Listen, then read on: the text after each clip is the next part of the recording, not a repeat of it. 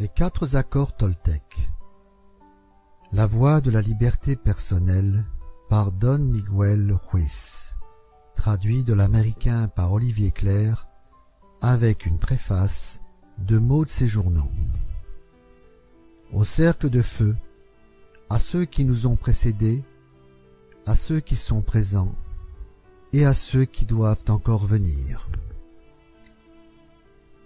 Préface Ma première rencontre physique avec Don Miguel remonte à 1991. Mon amie et sœur de cœur Linda m'avait parlé d'un chaman mexicain qui était installé depuis peu à Santa Fe. Entre parenthèses, il est maintenant basé à San Diego, Californie. Elle m'avait surtout évoqué sa douceur, qualité que je n'apparentais jusque-là pas du tout avec un chaman. Les histoires de Castaneda m'avaient rendu méfiante de ce qu'on pouvait attendre d'un chaman. Ce que je n'avais pas encore compris, c'est que Don Miguel n'est pas seulement un homme de pouvoir, mais un homme d'amour. Et c'est précisément son amour inconditionnel et permanent qui rend son pouvoir intangible. Mais je ne pouvais pas encore saisir cette évidence, encore prise dans la dualité du gentil, méchant, fort, faible, etc. Je n'avais pas d'expérience humaine de cette énergie-là. Lorsque je le rencontrai dans la maison où il habitait avec Gaïa, sa femme américaine, je vis un homme assez menu, presque plus petit que moi, à la peau sombre, au visage ouvert, éclairé par un sourire franc qui disait déjà tout. Tu es un ange, furent ses premiers mots, et quelque chose en moi se mit à bondir. Enfin quelqu'un qui me reconnaît. La suite, je l'ai oubliée. Elle a dû s'installer au plus profond de moi pour que je me souvienne davantage encore de qui j'étais vraiment. Plus tard, des années après les échanges et l'apprentissage dans le monde du rêve, après l'expérience tangible de, la réalité de cet amour inconditionnel, lorsque je fus confirmé Nagual dans la tradition des guerriers ou chevaliers de l'aigle au sommet de la pyramide du soleil à Teotihuacan, je me suis souvenu qu'il m'avait accompagné tout au long de mon chemin, portant dans son amour la connaissance de ma nature divine qu'il m'a fallu retrouver moi-même. Je réalisai alors que Don Miguel était l'être qui était venu dans mon rêve pour me dire qu'il venait m'enseigner le pouvoir et l'amour. Mais, à l'époque, je ne le connaissais même pas. Il y a des milliers d'années à travers tout le sud du Mexique, les Toltecs étaient connus comme des femmes et hommes de connaissance. Les anthropologues les ont décrits comme une nation ou une race, mais en réalité c'étaient des scientifiques et des artistes formant une société vouée à explorer et préserver la connaissance spirituelle et les pratiques des anciens. Maîtres, entre parenthèses Nagual, et étudiants se réunissaient à Teotihuacan, l'ancienne cité des pyramides située au-delà de Mexico City, connue comme le lieu où l'homme devient Dieu.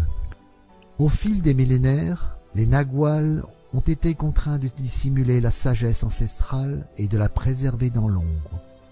La conquête européenne, couplée à l'abus du pouvoir personnel de quelques apprentis, rendit nécessaire de protéger la connaissance de ceux qui n'étaient pas préparés à l'utiliser avec discernement ou qui risquaient d'en user de manière abusive, à des fins personnelles.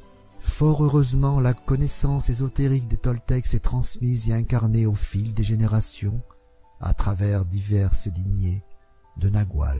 Bien qu'elle soit restée dans le secret durant des centaines d'années, les prophéties anciennes avaient annoncé la venue d'un âge au cours duquel il serait nécessaire de redonner la sagesse au peuple. Aujourd'hui, Don Miguel Ruiz, Nagual de la lignée des chevaliers de l'aigle, a été instruit pour partager avec nous les puissants enseignements des Toltecs. La connaissance Toltec émerge de la même unité de vérité que les traditions ésotériques du monde entier, bien qu'elle ne soit pas une religion. Elle honore tous les maîtres spirituels qui ont enseigné sur terre. Bien qu'elle comprenne une dimension spirituelle, elle est plus justement décrite comme étant un mode de vie qui se distingue par la facilité d'accès au bonheur et à l'amour qu'elle procure. Introduction Le miroir de fumée Il y a trois mille ans, vivait un être humain comme vous et moi, habitant près d'une ville entourée de montagnes. Cet humain étudiait pour devenir homme médecine et apprendre la connaissance de ses ancêtres, mais il n'était pas entièrement d'accord avec tout ce qu'il apprenait. Dans son cœur, il sentait qu'il devait exister quelque chose d'autre. Un jour, alors qu'il dormait dans une grotte, il rêva qu'il voyait son propre corps endormi. Il sortit de la grotte par une nuit de nouvelle lune. Le ciel était clair et il pouvait voir des millions d'étoiles. Puis, quelque chose se produisit en lui qui transforma sa vie à jamais. Il regarda ses mains, sentit son corps et entendit sa propre voix dire « Je suis fait de lumière, je suis constitué d'étoiles. » Il regarda à nouveau les étoiles et comprit que ce ne sont pas les étoiles qui créent la lumière, mais plutôt la lumière qui crée les étoiles. Tout est fait de lumière, se dit-il, et l'espace entre toutes choses n'est pas vide, et il sut que tout ce qui existe n'est qu'un seul être vivant, et que la lumière est le messager de la vie parce qu'elle est vivante et contient la totalité de l'information de vie. Puis il réalisa que, bien qu'étant constitué d'étoiles, il n'était pas ces étoiles. Je suis entre les étoiles, se dit-il. Alors il appela les étoiles le tonal et la lumière entre les étoiles le nagual. Et il sut que c'est la vie, entre parenthèses ou l'intention, qui crée l'harmonie et l'espace entre les deux. Sans la vie, le tonal et le nagual ne pourraient exister. La vie est la force de l'absolu, du suprême, Créateur qui crée toutes choses. Voici ce qu'il découvrit. Tout ce qui existe est une manifestation de ce seul être vivant que l'on appelle Dieu. Tout est Dieu. Et il en conclut que la perception humaine n'est que de la lumière percevant de la lumière. Il vit aussi que la matière est un miroir. Tout est un miroir réfléchissant la lumière et créant des images de cette lumière. Et que le monde de l'illusion, le rêve, n'est que de la fumée nous empêchant de voir qui nous sommes vraiment. Le vrai moi est pur amour, pure lumière, dit-il. Cette compréhension changea sa vie. Sachant qui il était vraiment, il regarda les autres êtres humains et le reste de la nature, et fut étonné de ce qu'il vit. Il se voyait lui-même en toutes choses, dans chaque être humain, chaque animal, chaque arbre, dans l'eau, dans la pluie, les nuages et la terre. Et il voyait que la vie unit le tonal et le nagual de différentes manières pour créer les milliards de manifestations de la vie. Durant ces quelques instants, il comprit tout. Il était enthousiasmé et son cœur rempli de paix. Il était impatient de partager avec les siens ce qu'il avait découvert, mais aucun mot ne parvenait à l'expliquer. Il essaya d'en parler aux autres, mais ceux-ci ne comprenaient pas. Il voyait bien qu'il avait changé, que quelque chose de magnifique irradiait de ses yeux et de sa voix. Ils avaient aussi remarqué qu'il ne portait plus de jugement sur rien ni personne. Il n'était plus comme les autres. Il comprenait très bien chacun, mais personne ne pouvait le comprendre, lui. Il croyait qu'il était une incarnation de Dieu. Il souriait lorsqu'il entendait cela et leur disait « C'est vrai, je suis Dieu, mais vous aussi vous êtes Dieu. Vous et moi sommes pareils. Nous sommes des images de lumière, nous sommes Dieu. Mais les gens ne le comprenaient toujours pas. Il avait découvert qu'il était un miroir pour les autres, dans lequel il pouvait se voir lui-même. Chacun est un miroir, se dit-il. Il se voyait en chacun, mais personne ne le voyait, lui, comme soi-même. Et il réalisa que tous rêvaient, mais sans conscience, sans savoir vraiment qui il était.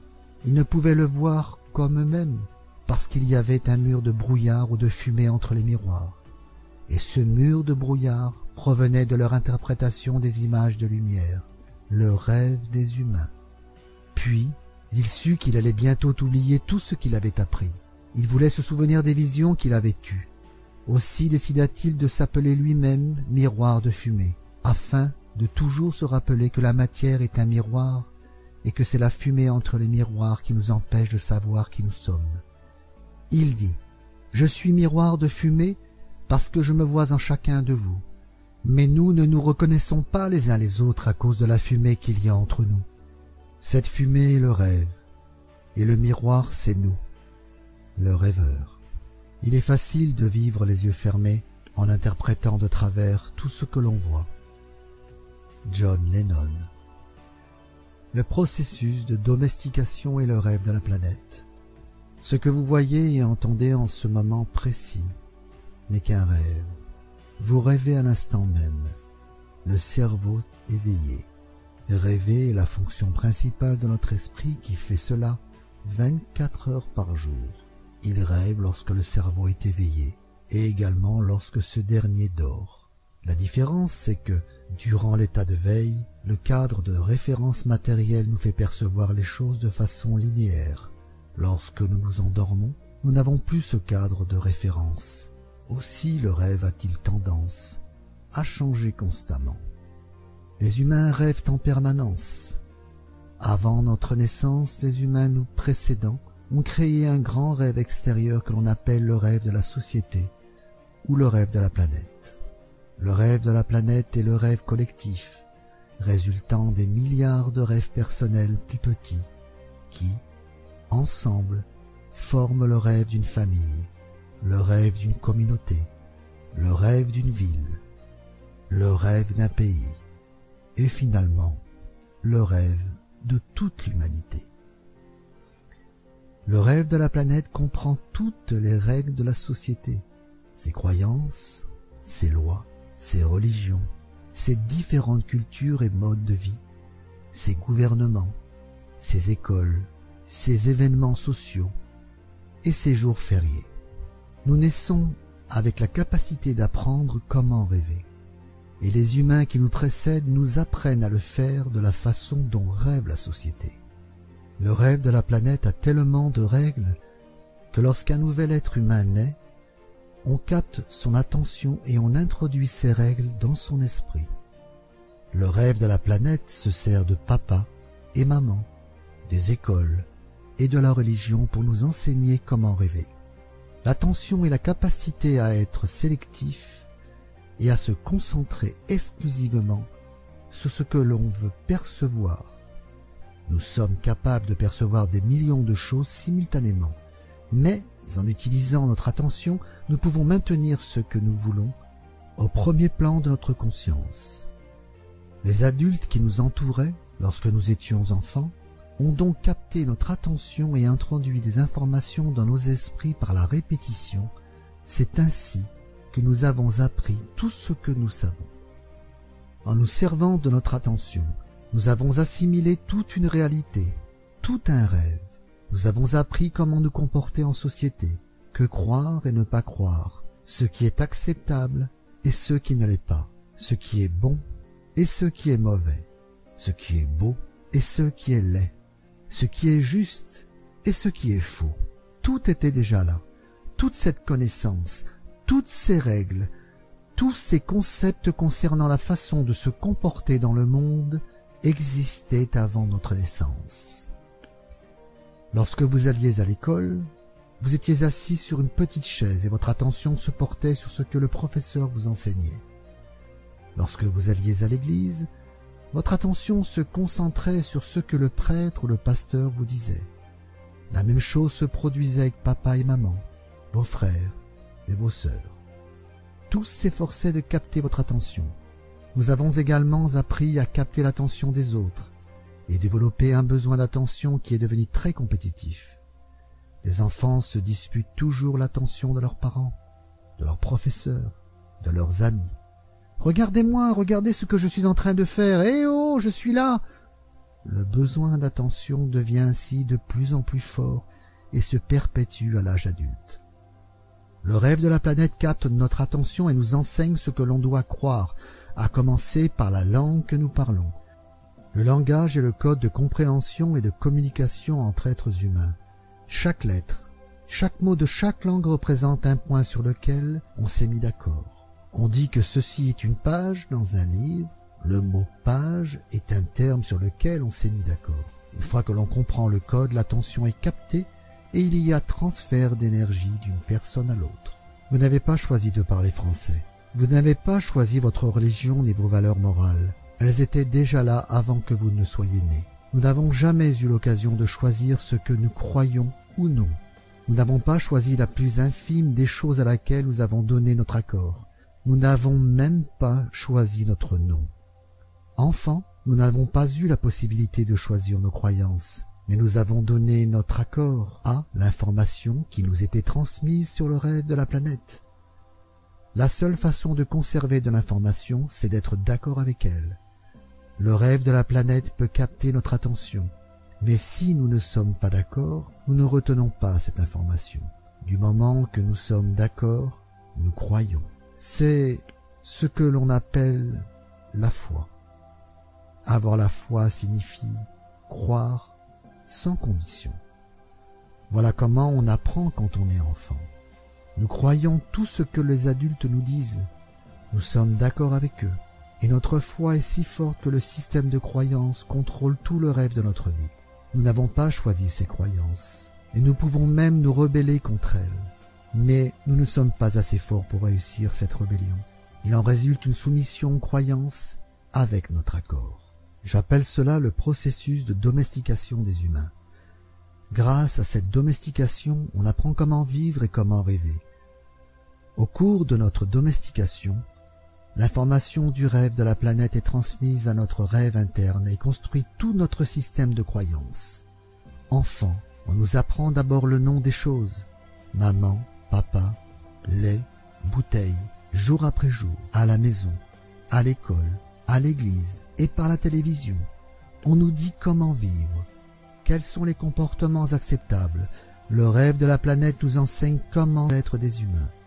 Nous avons un concept de ce qu'est la femme et un de ce qu'est l'homme.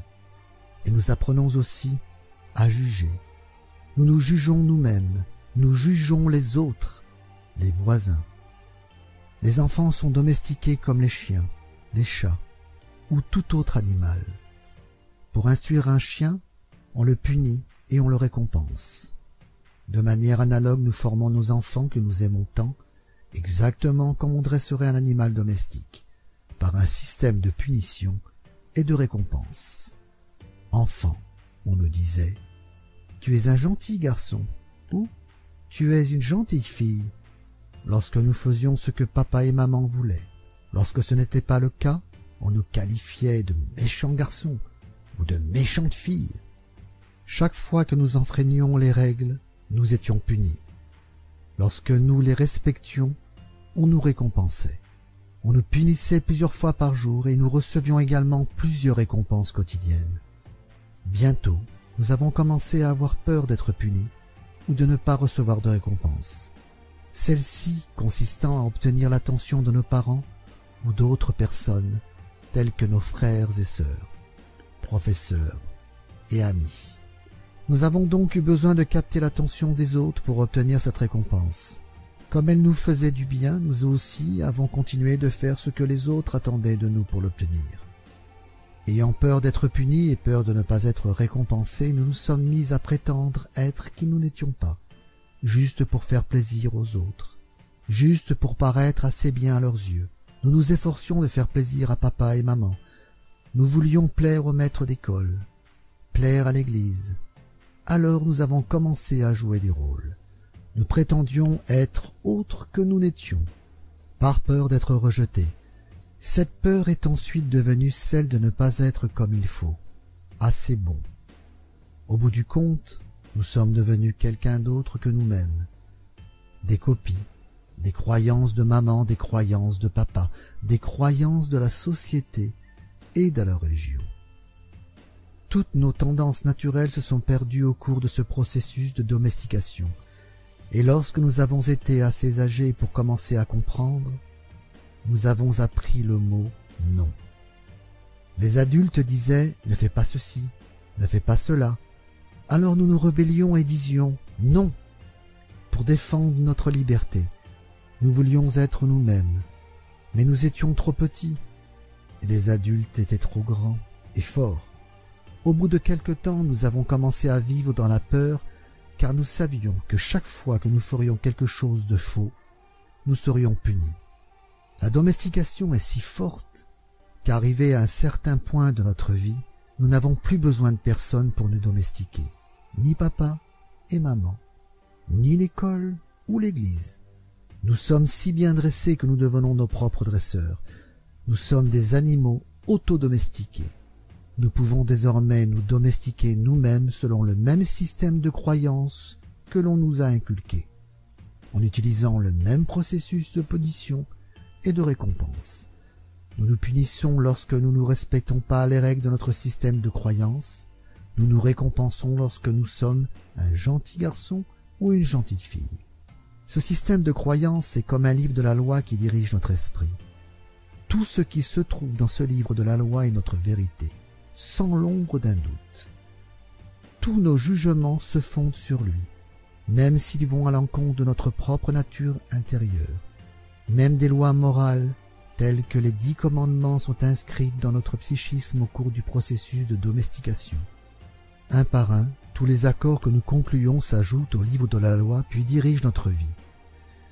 Une part de notre esprit juge toutes choses et chacun, y compris le temps, le chien, le chat, tout.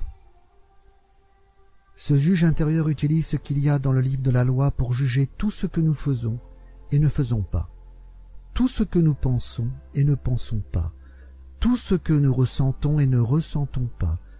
Tout est soumis à la tyrannie de ce juge. Chaque fois que nous faisons quelque chose de contraire au livre de la loi, le juge nous déclare coupables, nous devons être punis et avoir honte. Cela se produit plusieurs fois par jour, jour après jour, durant toutes les années de notre vie. Une autre part de nous-mêmes reçoit ces jugements. On l'appelle la victime. La victime subit la réprimande, la culpabilité et la honte. C'est cette partie de nous qui dit « Pauvre de moi, je ne suis pas assez bon, je ne suis pas assez intelligent, je ne suis pas assez beau, je ne mérite pas d'amour. Pauvre de moi. » Le juge est d'accord et dit « Oui, tu n'es pas assez bon. » Et tout cela découle un système de croyances auquel nous n'avons jamais choisi de croire. Ces croyances sont d'ailleurs si fortes que même des années plus tard, lorsque l'on découvre de nouveaux concepts et qu'on essaye de prendre ses propres décisions, on réalise qu'elles contrôlent toujours notre vie. Tout ce qui va à l'encontre du livre de la loi nous fait ressentir une drôle sensation dans le plexus solaire que l'on appelle la peur. Contrevenir aux règles du livre de la loi rouvre vos plaies et votre réaction est de produire du poison émotionnel, puisque tout ce qu'il y a dans le livre de la loi doit être vrai. Tout ce qui remet en question vos croyances provoque un sentiment d'insécurité. Même si le livre de la loi est faux, il vous donne un sentiment de sécurité. Voilà pourquoi il faut beaucoup de courage pour remettre en question ses propres croyances. Car même si on ne les a pas choisies, il est néanmoins vrai qu'on leur a donné notre accord. Celui-ci est si fort que même en comprenant dans le principe que ces croyances ne sont pas vraies, à chaque enfreinte aux règles on subit quand même la critique, la culpabilité et la honte. Tout comme le gouvernement possède un livre de loi qui contrôle le rêve de la société, notre système de croyances est le livre de loi qui dirige notre rêve personnel. Toutes ces lois existent dans notre tête. Nous les croyons et notre juge intérieur fonde tout ce qu'il dit sur elle. Le juge décrète et la victime subit la culpabilité et la punition. Mais qui dit que la justice est présente dans ce rêve La vraie justice consiste à ne payer qu'une seule fois pour chaque erreur. La vraie injustice consiste à payer plus d'une fois pour chacune. Combien de fois paie-t-on pour une seule erreur?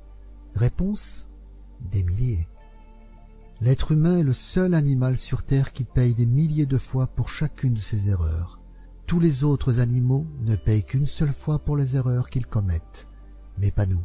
Nous avons une puissante mémoire. Nous commettons une erreur, nous nous jugeons, nous nous déclarons coupables et nous nous punissons. Si la justice existait, cela suffirait. On n'aurait pas à reproduire ce processus, mais chaque fois que nous y repensons, nous nous jugeons à nouveau, puis encore une fois, et ainsi de suite. Si on a un mari ou une femme, il ou elle nous rappelle aussi notre erreur, afin que l'on puisse de nouveau se juger, de nouveau se punir, et de nouveau se déclarer coupable. Est-ce juste? Combien de fois fait-on payer la même erreur à son conjoint, à ses enfants ou à ses parents? Chaque fois qu'on s'en souvient, on les juge à nouveau. On leur transmet tout le poison émotionnel que nous fait ressentir cette injustice, puis on les fait à nouveau payer pour leurs erreurs. Est-ce là de la justice? Le juge a tort parce que le système de croyance, le livre de la loi, est faux. Le rêve tout entier se fonde sur loi fausse. 95% des croyances que nous avons gravées dans notre mémoire ne sont que des mensonges, et nous souffrons de croire ces mensonges. Dans le rêve de la planète, il semble normal que les humains souffrent, qu'ils vivent dans la peur et provoquent des drames émotionnels. Ce rêve n'est pas agréable, c'est un rêve de violence, de peur, de guerre, un rêve d'injustice. Quant au rêve personnel des humains, même s'ils présentent quelques variations de manière générale, ce sont des cauchemars. Si l'on regarde la société humaine, on constate que la raison pour laquelle il est si difficile d'y vivre est qu'elle est régie par la peur. Aux quatre coins de la planète, on voit de la souffrance humaine, de la colère, un esprit de revanche, des toxicomanies, de la violence dans la rue et une incroyable injustice. Présente à des niveaux différents dans chaque pays, la peur contrôle tout le rêve de la planète. Si l'on compare le rêve de la société humaine avec la description de l'enfer que les religions du monde entier ont promulgué, on constate que les deux sont identiques. Les religions disent que l'enfer est un lieu de punition, de peur, de douleur et de souffrance, un lieu où le feu vous brûle. Le feu résulte des émotions nées de la peur. Chaque fois que l'on ressent de la colère, de la jalousie, de l'envie ou de la haine, on sent un feu qui brûle en soi. On vit dans un rêve d'enfer. Si vous considérez l'enfer comme un état d'esprit, alors il est présent partout autour de vous. Certains disent que si nous ne faisons pas ce qu'il nous commande, nous irons en enfer. Pas de chance, nous y sommes déjà. Et ces personnes aussi. Aucun être humain ne peut condamner un autre à l'enfer, parce que nous y sommes tous déjà. Les autres peuvent nous plonger dans un enfer plus profond, c'est vrai, mais seulement si nous y consentons. Chaque être humain a son propre rêve personnel et, comme celui de la société, il est généralement régi par la peur, on apprend à rêver l'enfer dans sa propre existence, dans son rêve personnel. Les mêmes peurs se manifestent de façon différente chez chacun. Bien entendu, mais nous ressentons tous de la colère, de la jalousie, de la haine, de l'envie et d'autres émotions négatives. Notre rêve personnel peut aussi devenir un cauchemar perpétuel dans lequel nous souffrons et vivons dans un état de peur permanent. Mais il n'est pas indispensable de faire des cauchemars. Il est possible d'avoir de beaux rêves. Toute l'humanité est à la recherche de la vérité, de la justice et de la beauté. Nous sommes constamment en quête de vérité parce que nous ne croyons qu'aux mensonges gravés dans notre esprit. Nous recherchons la justice parce qu'il n'y en a pas dans notre système de croyance. Nous recherchons la beauté parce que, peu importe le degré de beauté d'une personne, nous ne croyons pas qu'elle soit belle. Nous ne cessons de chercher et chercher, alors que tout est déjà en nous. Il n'y a aucune vérité à trouver, où que nous nous regardions. Tout ce que nous voyons est la vérité. Mais les accords que nous avons conclus et les croyances que nous entretenons nous privent Dieu pour la voir. Nous ne voyons pas la vérité parce que nous sommes aveugles, en raison des fausses croyances encombrant notre esprit. Nous avons besoin d'avoir raison et de donner tort aux autres. Nous avons confiance en nos croyances et celles-ci nous condamnent à souffrir. C'est comme si vous viviez au beau milieu d'un brouillard, ne vous permettant pas de voir plus loin que le bout de votre nez, un brouillard qui n'est même pas réel, qui n'est qu'un rêve, votre rêve de vie personnelle, ce que vous croyez, tous les concepts concernant qui vous êtes, tous les accords que vous avez passés avec autrui, avec vous-même et même avec Dieu. Votre esprit tout entier est un brouillard que les Toltecs appellent un mitote. Entre parenthèses, prononcé mitote. Votre esprit est un rêve dans lequel des milliers de personnes parlent en même temps. Et personne ne comprend personne. Est la condition de l'esprit humain, un grand mythote, à cause duquel il vous est impossible de voir qui vous êtes vraiment. En Inde, on appelle le mythoté Maya, ce qui signifie illusion. C'est l'idée que se fait la personnalité du je suis tout ce que vous croyez à propos de vous-même et du monde, tous les concepts et les programmes que vous avez en tête, tout cela est le mythoté. Nous ne pouvons voir qui nous sommes vraiment, ni même que nous ne sommes pas libres. C'est pour cela que les humains résistent à la vie. Être vivant est leur plus grande peur. Ce n'est pas la mort, mais le risque d'être vivant et d'exprimer qui l'on est vraiment qui suscite la peur la plus importante. Être simplement soi-même, voilà ce que l'on redoute le plus. Nous avons appris à vivre en nous efforçant de satisfaire les besoins d'autrui, à vivre en fonction du point de vue des autres, de peur de ne pas être accepté et de ne pas être assez bien à leurs yeux. Au cours du processus de domestication, on élabore une image de ce qu'est la perfection afin d'essayer d'être toujours comme il faut. On crée une image de comment l'on devrait être pour être accepté par tout le monde. En particulier, on s'efforce de plaire à ceux qui nous aiment, comme papa et maman, nos grands frères et sœurs, le prêtre et nos professeurs, en essayant d'être comme il faut à leurs yeux. On construit cette image de perfection à laquelle il est impossible de se conformer. Nous avons créé cette image, mais elle n'est pas réelle. Nous ne serons donc jamais parfaits de ce point de vue-là. Jamais. N'étant pas parfaits, nous nous rejetons. Le degré de rejet de soi dépend de l'efficacité avec laquelle les adultes ont réussi à détruire notre intégrité. En effet, une fois le processus de domestication achevé, il ne s'agit plus d'être comme il faut aux yeux des autres. Désormais, nous ne sommes pas comme il faut pour nous-mêmes. Faux de correspondre à notre propre idée de la perfection. Nous sommes incapables de nous pardonner de ne pas être tels que nous le souhaitons, ou plutôt tels que nous croyons devoir être. Nous ne nous pardonnons pas de n'être pas parfaits. Nous savons que nous ne sommes pas comme nous croyons devoir être.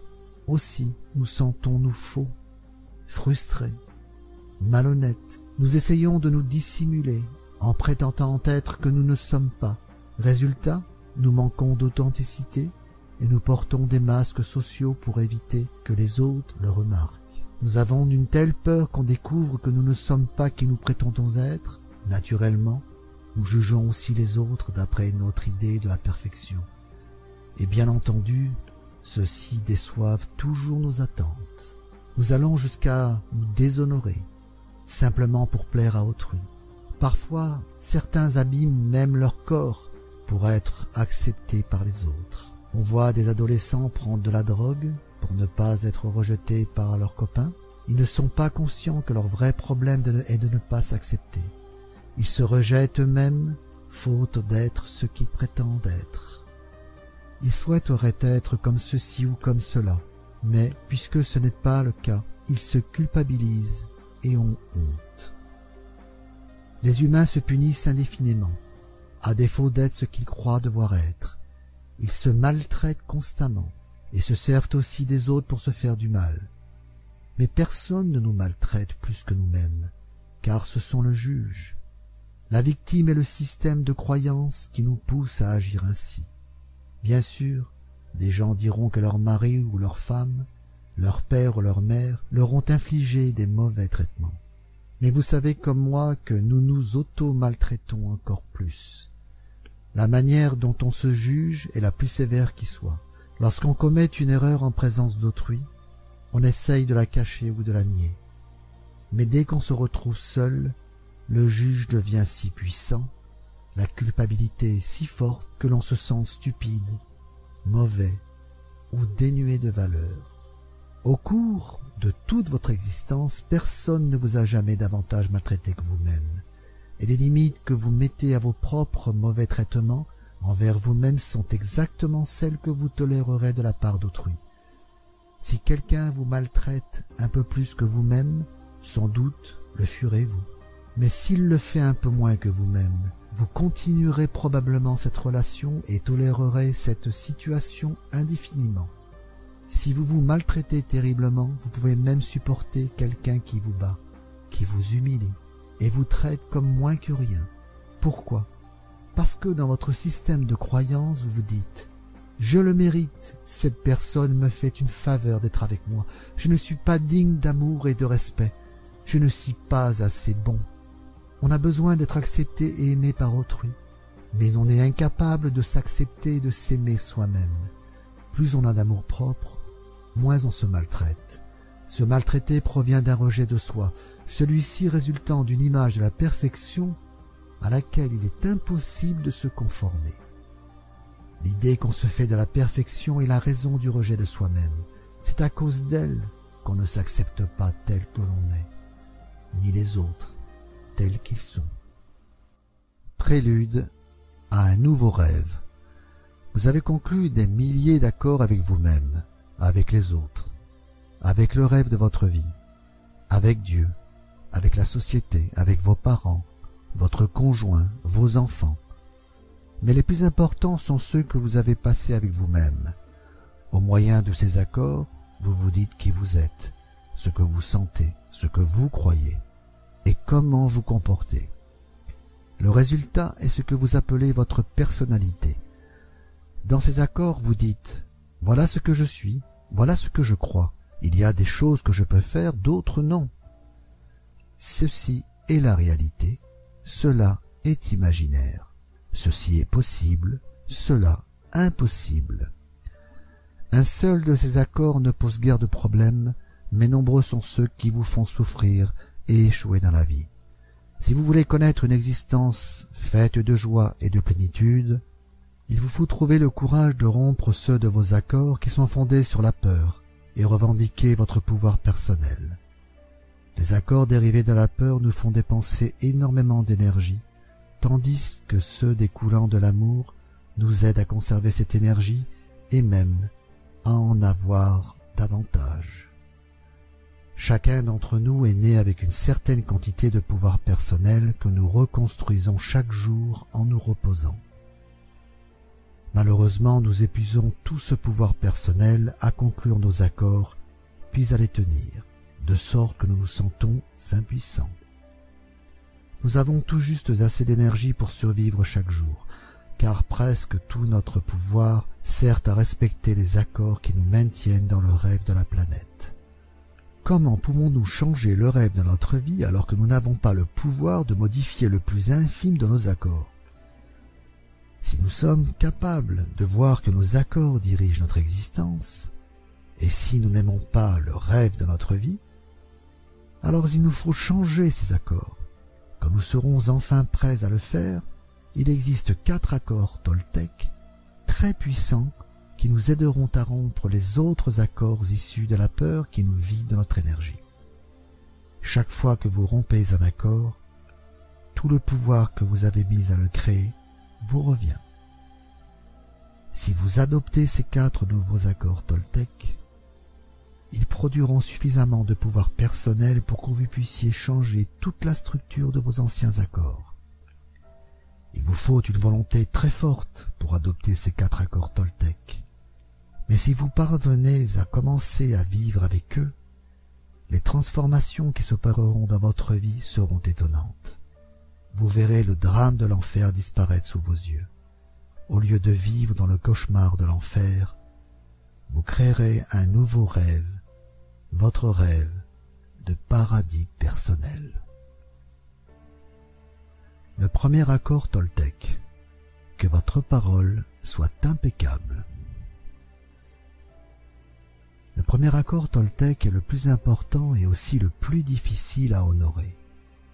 Il est si important qu'à lui seul, il vous permettra de transcender votre vie actuelle pour parvenir à ce niveau que j'appelle le paradis sur terre. Le premier accord est que votre parole soit impeccable. Voilà qui a l'air très simple, mais en réalité, c'est très, très puissant.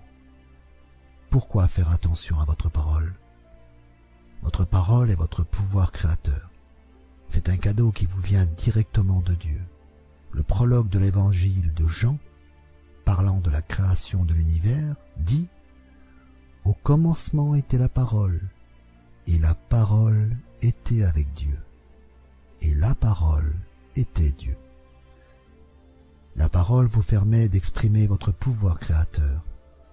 C'est par elle que vous manifestez les choses, quelle que soit votre façon de parler. Votre intention se manifeste par la parole. Ce dont vous rêvez, ce que vous sentez et ce que vous êtes vraiment, tout cela se manifeste par la parole. La parole n'est pas seulement un son ou un symbole écrit, c'est une force. Elle représente votre capacité à vous exprimer et à communiquer, à penser, et donc à créer les événements de votre vie. Vous êtes capable de parler.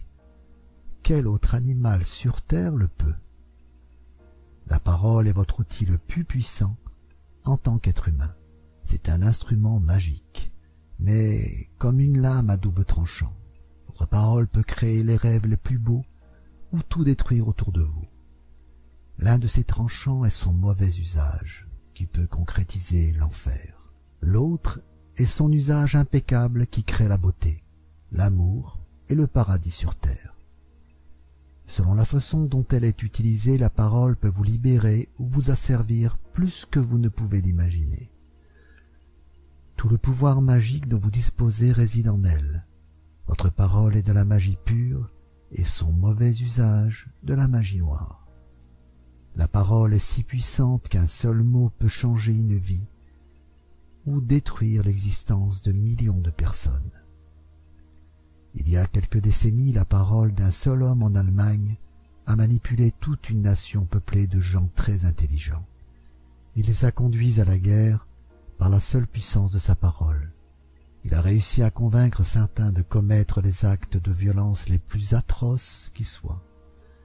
Sa parole a réveillé les peurs des gens, et, comme une immense explosion, les tueries et la guerre ont ravagé le monde entier. Partout des humains se sont entretués, parce qu'ils avaient peur les uns des autres. La parole d'Hitler, fondée sur des croyances et accords issus de la peur, restera dans les mémoires durant des siècles. L'esprit humain est semblable à une terre fertile dans laquelle des graines sont continuellement semées, des opinions, des idées et des concepts. Vous plantez une graine, une pensée, et elle croît. La parole est une graine, et l'esprit humain est si fertile. Malheureusement, il s'avère souvent très fertile pour les semences de la peur. Chaque esprit humain est fertile, mais seulement pour les graines pour lesquelles il est préparé. Il est donc important de découvrir le type de graines auquel notre esprit offre sa fertilité et de le préparer à recevoir les semences de l'amour. Prenez l'exemple d'Hitler, il a semé des graines de peur qui se sont développées avec force et ont réussi à provoquer une destruction massive. En observant la puissance incroyable de la parole, nous devons comprendre qu'elle sort de notre bouche. Une peur, un doute semé dans notre esprit peuvent créer une succession dramatique d'événements. Un seul mot est comme un sort, et les humains utilisent la parole comme des magiciens noirs se jetant en toute inconscience des sorts les uns aux autres. Chaque être humain est un magicien. Par notre parole, nous pouvons soit jeter un sort à quelqu'un, soit l'en libérer. Exemple, je vois un ami et lui fais part d'une opinion. Tiens, la couleur de ton visage est celle des gens qui vont avoir le cancer. S'il écoute cette parole et s'il est d'accord avec, il aura un cancer dans moins d'un an. Telle est la puissance de la parole. Au cours de notre domestication, nos parents et frères et sœurs ont émis des opinions sur nous sans même y réfléchir. Nous avons cru des, ces opinions et vécu dans la peur qu'elles véhiculaient, comme de ne pas être assez bon en natation, en sport ou en écriture. Quelqu'un exprime une opinion? Regarde cette fille comme elle est moche. La fille en question entend cela, croit qu'elle est laide et grandit avec l'idée qu'elle n'est pas belle, peu importe qu'elle le soit ou non. Tant qu'elle est d'accord avec cette opinion, elle croira qu'elle est laide. Elle subit l'influence d'un sort. Si elle réussit à capter notre attention, une parole peut pénétrer notre esprit et changer toute une croyance, en mieux ou en pire. Autre exemple, peut-être croyez-vous être stupide, et peut-être même le croyez-vous depuis toujours. Voilà un accord qui peut être vraiment vicieux et vous conduire à faire de nombreuses choses, se servant qu'à vous prouver votre stupidité. Vous effectuez quelque chose, puis vous pensez si seulement j'étais intelligent, mais je dois être stupide, sinon je n'aurais jamais fait cela. Votre pensée s'agit dans tous les sens, et vous pouvez passer des jours à être sous l'influence de cette croyance en votre propre stupidité.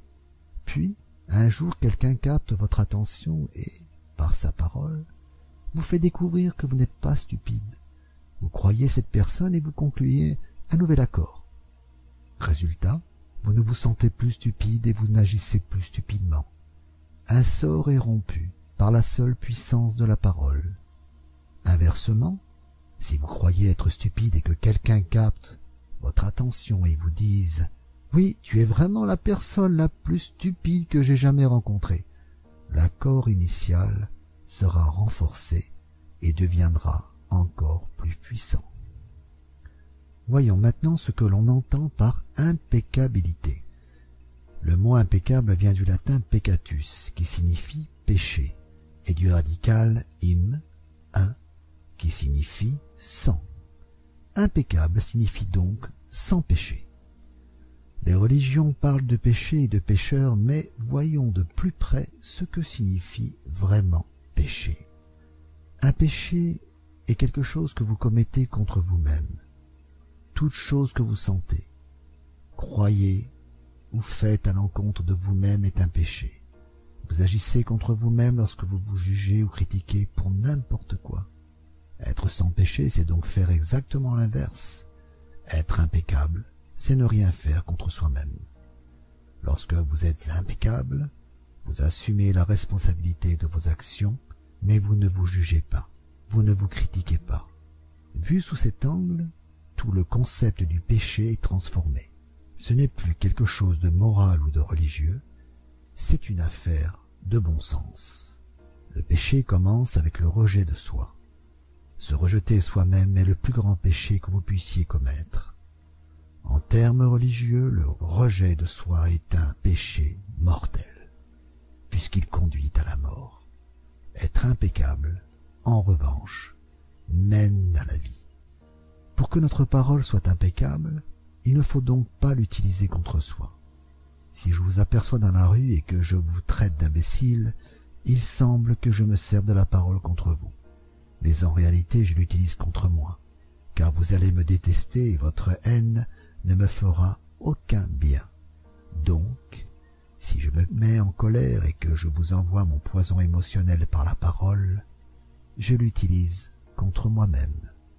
Si je m'aime, j'exprimerai cet amour dans mes interactions avec vous, et ma parole sera impeccable, car cette manière d'agir produira une réaction similaire. Si je vous aime, vous m'aimerez. Si je vous insulte, vous m'insulterez. Si j'ai de la gratitude envers vous, vous en aurez envers moi. Si je suis égoïste avec vous, vous le serez avec moi. Si j'utilise ma parole pour vous jeter un sort, vous m'en jeterez aux siens. Avoir une parole impeccable, c'est faire bon usage de votre énergie. Cela signifie que vous l'utilisez dans le sens de la vérité et de l'amour de vous-même. Si vous concluez cet accord avec vous-même, que votre parole soit impeccable, cette seule intention manifestera la vérité en vous et nettoiera tout le poison émotionnel qui subsiste en vous. Mais il est difficile de conclure cet accord parce que nous avons appris exactement l'inverse. Nous avons appris le mensonge comme mode de communication avec les autres et surtout avec nous-mêmes. Notre parole n'est pas impeccable. Le mauvais usage de la puissance de la parole crée l'enfer. On l'utilise pour médire, pour critiquer, pour culpabiliser, pour détruire. Bien sûr, on s'en sert aussi de la bonne manière, mais pas très souvent. On l'utilise surtout pour répandre du poison personnel, pour exprimer la colère, la jalousie, l'envie et la haine. La parole est pure magie, c'est le plus puissant cadeau donné aux humains, et on l'utilise contre soi-même. On planifie sa revanche, on crée le chaos par la parole, on se sert des mots pour attiser la haine entre races, personnes, familles, nations différentes. Nous faisons un mauvais usage de la parole si fréquent que nous créons et perpétuons un cauchemar d'enfer. L'utilisation négative de la parole nous maintient les uns les autres au fond du gouffre, dans un état de peur de doute.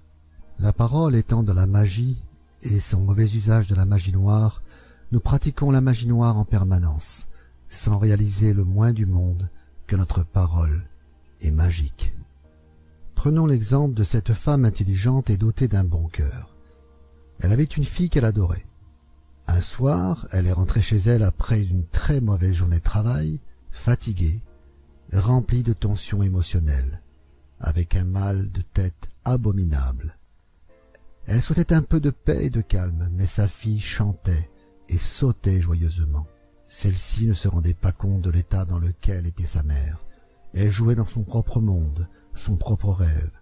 Elle se sentait bien, elle sautait et chantait de plus en plus fort, exprimant toute sa joie et tout son amour. Elle chantait si fort qu'elle aggrava le mal de tête de sa mère qui, au bout d'un moment, perdit contrôle.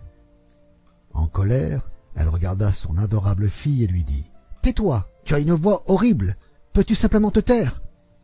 En réalité, c'est la tolérance de cette femme envers le moindre bruit qui était réduite à néant, et non la voix de sa petite fille qui était horrible. Mais cette dernière a cru que sa mère lui avait dit, et à cet instant, elle a conclu un accord avec elle-même. Après cet incident, elle n'a plus jamais chanté car elle croyait que sa voix était horrible et qu'elle dérangerait quiconque l'entendrait. Elle devint timide à l'école et si on lui demandait de chanter, elle refusait. Même parler aux autres devint difficile pour elle. Tout changea dans la vie de cette petite fille à cause de ce nouvel accord. Elle crut qu'elle devait réprimer ses émotions afin d'être acceptée et aimée. Chaque fois que l'on écoute une opinion et qu'on la croit, on conclut un accord qui s'intègre à notre système de croyance. Cette petite fille grandit et, bien qu'elle eût une belle voix, elle ne chanta plus. Elle développa tout un contexte à cause d'un seul sort qui lui avait été jeté par celle qu'il aimait le plus, sa propre mère. Celle-ci ne s'est pas aperçue de ce qu'elle avait fait par sa parole. Elle n'était pas consciente d'avoir utilisé de la magie noire et d'avoir jeté un sort à sa fille. Elle ne connaissait pas la puissance de sa parole, et on ne peut donc la blâmer. Elle a agi comme sa mère, son père et les autres avaient agi envers elle-même de diverses manières eux aussi faisaient mauvais usage de leurs paroles. Combien de fois agit-on ainsi avec ses propres enfants? On leur fait part d'opinions négatives, puis ils portent en eux cette magie noire durant des années et des années. Des gens qui nous aiment pratiquent de la magie noire contre nous, mais n'ont pas conscience de ce qu'ils font. C'est pourquoi il faut leur pardonner et ils ne savent pas ce qu'ils font. Un autre exemple. Vous vous réveillez le matin vous sentant toute heureuse, vous êtes envahi d'un sentiment merveilleux et vous passez une heure ou deux devant votre miroir à vous faire belle. Là-dessus, une de vos meilleures amies vous dit « Qu'est-ce qui t'arrive? Tu as une de ces têtes et regarde comment tu es habillée.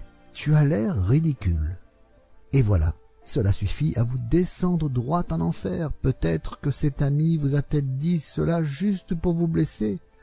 Et elle a réussi. Elle vous a transmis son opinion soutenu par toute la puissance de sa parole. Si vous l'acceptez, vous concluez un nouvel accord et vous mettez alors votre propre pouvoir dans cette opinion. Celle-ci devient de la magie noire. Ce genre de sort est difficile à briser. La seule chose qui puisse le rompre est de conclure un nouvel accord fondé sur la vérité. La vérité est ce qu'il y a de plus important si l'on veut que sa parole soit impeccable. D'un côté de l'épée se trouvent les mensonges qui créent de la magie noire, de l'autre, la vérité qui a le pouvoir de rompre les sorts. Seule la vérité vous affranchira. Observez les interactions humaines quotidiennes et rendez-vous compte du nombre de fois nous nous jetons des sorts les uns aux autres par nos propos. Cette façon d'agir a fini par devenir la pire forme de magie noire que l'on appelle la médisance ou la propagation de rumeurs. La médisance est la pire magie noire parce que c'est du poison pur. Nous avons appris cela en y donnant notre accord. Enfin, nous avons entendu les médisances permanentes des adultes autour de nous, exprimant ouvertement leurs avis sur autrui. Ils avaient même des opinions sur des personnes qu'ils ne connaissaient pas. Celles-ci s'accompagnaient de poisons émotionnels, et nous avons appris que c'était là la manière normale de communiquer. La médisance est devenue la principale forme de communication de la société humaine. C'est la façon dont on se sent proche les uns des autres, parce qu'on se sent mieux lorsqu'on voit quelqu'un se sentir aussi mal que soi. Une vieille expression dit que la misère aime la compagnie, et les gens qui souffrent en enfer ne veulent pas rester seuls. La peur et la souffrance sont des composantes importantes du rêve de la planète.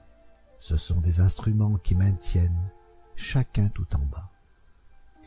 Si l'on compare l'esprit humain à un ordinateur, la propagation des rumeurs est l'équivalent d'un virus informatique. Ce genre de virus est une séquence informatique écrite dans le même langage que les autres codes, mais avec une intention négative. Ce code est inséré dans le programme de votre ordinateur comme vous y attendez le moins, et généralement sans même que vous en soyez conscient.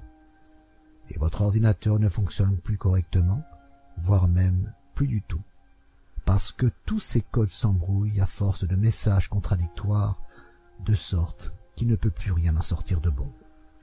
La médisance fonctionne exactement pareil. Par exemple, vous allez démarrer un cours avec un nouveau professeur, cela fait longtemps que vous vous en réjouissez, le premier jour, vous croisez quelqu'un ayant suivi ce cours avant vous qui vous dit « Oh, ce prof est un crétin tellement prétentieux il ne connaissait même pas son sujet. Et en plus, c'est un pervers. Alors fais gaffe. Les mots et le code émotionnel des propos de cette personne s'impriment immédiatement en vous. Mais vous n'êtes pas conscient de ce qui l'a poussé à vous parler ainsi. Peut-être est-elle en colère, car elle a échoué à ce cours, ou peut-être prête-elle à ce professeur des intentions fondées sur la peur et les préjugés. Mais Ayant appris à ingurgiter ce genre d'informations depuis tout petit, une partie de vous croit cette rumeur, et vous allez suivre votre cours. À mesure que le professeur parle, vous sentez le poison monter en vous sans être conscient de voir ce professeur à travers les yeux de la personne qui vous a apporté cette rumeur. Puis, vous mettez à en parler à d'autres dans la classe. Et eux aussi commencent à voir le professeur de la même manière comme un crétin et un pervers. Vous voilà détestant ce cours que vous décidez finalement d'interrompre. Vous accusez le professeur, mais la faute en revient à la médisance. Tous ces ennuis peuvent être provoqués par un seul petit virus informatique. Un petit bout d'information mensongère peut détruire la communication entre deux êtres, infectant chaque personne qu'il rencontre et la rendant à son tour contagieuse. Imaginez que chaque fois que quelqu'un vous fait part d'une rumeur, il introduit un virus dans votre esprit, ce qui assombrit un peu plus la clarté de votre pensée. Puis imaginez que pour clarifier votre propre confusion et être soulagé de ce poison, vous propagez la rumeur, le virus, à quelqu'un d'autre. Ensuite, imaginez ce processus se propageant sans fin à tous les humains sur Terre, le résultat est un monde rempli d'individus ne pouvant lire de l'information qu'à travers des circuits encrassés par des virus empoisonnés et contagieux. Une fois encore, ce virus empoisonné est ce que les Toltecs appellent le mitote. Le chaos résultant de ces milliers de voix s'exprimant toutes à la fois dans votre esprit. Il y a pire, les magiciens noirs ou pirates informatiques qui propagent délibérément des virus. Repensez à une fois où vous, entre parenthèses ou une de vos connaissances, étiez en colère contre quelqu'un et vouliez votre revanche. Pour vous venger, vous avez dit quelque chose concernant cette personne avec l'intention de répandre du poison et de faire en sorte que cette personne se sente mal.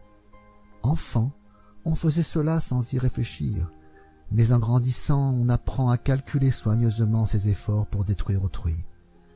Puis on se ment à soi-même en disant que cette personne a reçu une juste punition pour ses mauvais agissements. Lorsqu'on voit le monde à travers les yeux d'un virus informatique, il est facile de justifier le comportement le plus cruel. Ce que l'on ne voit pas, c'est que le mauvais usage de la parole nous enfonce chaque fois un peu plus profondément en enfer. Durant des années, nous avons subi les sorts et les médisances accompagnant la parole d'autrui, mais aussi ceux inhérents à notre manière de nous parler. On se parle en permanence disant des choses du style « Oh, j'ai l'air gros, je suis moche, je vieillis, je perds mes cheveux, je suis stupide, je ne comprends jamais rien, je ne serai jamais assez bon, et je ne serai jamais parfait. » Vous voyez comment on utilise la parole contre soi Il nous faut commencer à comprendre ce qu'est la parole et ce qu'elle fait. Si vous comprenez le premier accord, que votre parole soit impeccable, vous verrez tous les changements qui peuvent se produire dans votre vie. Des changements, tout d'abord, dans votre manière d'être avec vous-même, et ensuite dans votre manière d'être avec les autres, surtout ceux que vous aimez le plus. Réfléchissez au nombre de fois où vous avez médit de la personne qui vous est la plus chère, dans le seul but que les autres soutiennent votre point de vue. Combien de fois avez-vous capté l'attention d'autrui, puis répandu du poison sur celui ou celle que vous aimez, afin de conforter votre opinion? Celle-ci n'est pourtant que votre point de vue. Elle n'est pas nécessairement vraie. Votre opinion résulte de vos croyances, de votre propre ego et de votre propre rêve. Nous créons ce poison et le partageons avec autrui simplement pour nous sentir bien, selon notre propre point de vue. Si nous concluons ce premier accord et que notre parole devient impeccable, nous éliminerons progressivement tout poison émotionnel de notre esprit et de nos relations personnelles, compris avec notre chien ou notre chat. Avoir une parole impeccable vous immunisera également contre tous les sorts négatifs d'autrui. Vous ne pouvez recevoir une idée négative que si votre esprit y est ouvert. En ayant une parole impeccable, votre esprit deviendra stérile pour les paroles issues de la magie noire. À la place, il deviendra fertile pour celles issues de l'amour. Vous pouvez évaluer le degré auquel votre parole est impeccable à l'aune de l'amour que vous avez pour vous-même. L'intensité de votre amour propre et les sentiments que vous nourrissez envers vous sont directement proportionnels à la qualité et à l'intégrité de votre parole. Lorsque celle-ci est impeccable, vous vous sentez bien, vous êtes heureux et en paix. Vous pouvez transcender le rêve de l'enfer en concluant seulement ce premier accord toltec. Avoir toujours une parole impeccable. En ce moment même, je sème cette graine dans votre esprit. Elle croîtra ou non selon le degré de fertilité de votre esprit aux semences d'amour. Il ne tient qu'à vous de conclure cet accord. Ma parole sera impeccable. Nourrissez cette graine et, à mesure qu'elle se développera dans votre esprit, elle produira davantage de semences d'amour qui remplaceront celles de la peur. Ce premier accord modifiera le type de graine pour lequel votre esprit s'avérera fertile. Que votre parole soit impeccable. Voilà le premier accord que vous devriez conclure si vous désirez être libre, si vous voulez être heureux, si vous souhaitez transcender le niveau d'existence correspondant à notre enfer quotidien. Il est très puissant. Servez-vous de la parole de façon appropriée. Utilisez la parole pour partager votre amour. Faites de la magie blanche avec vous-même pour commencer.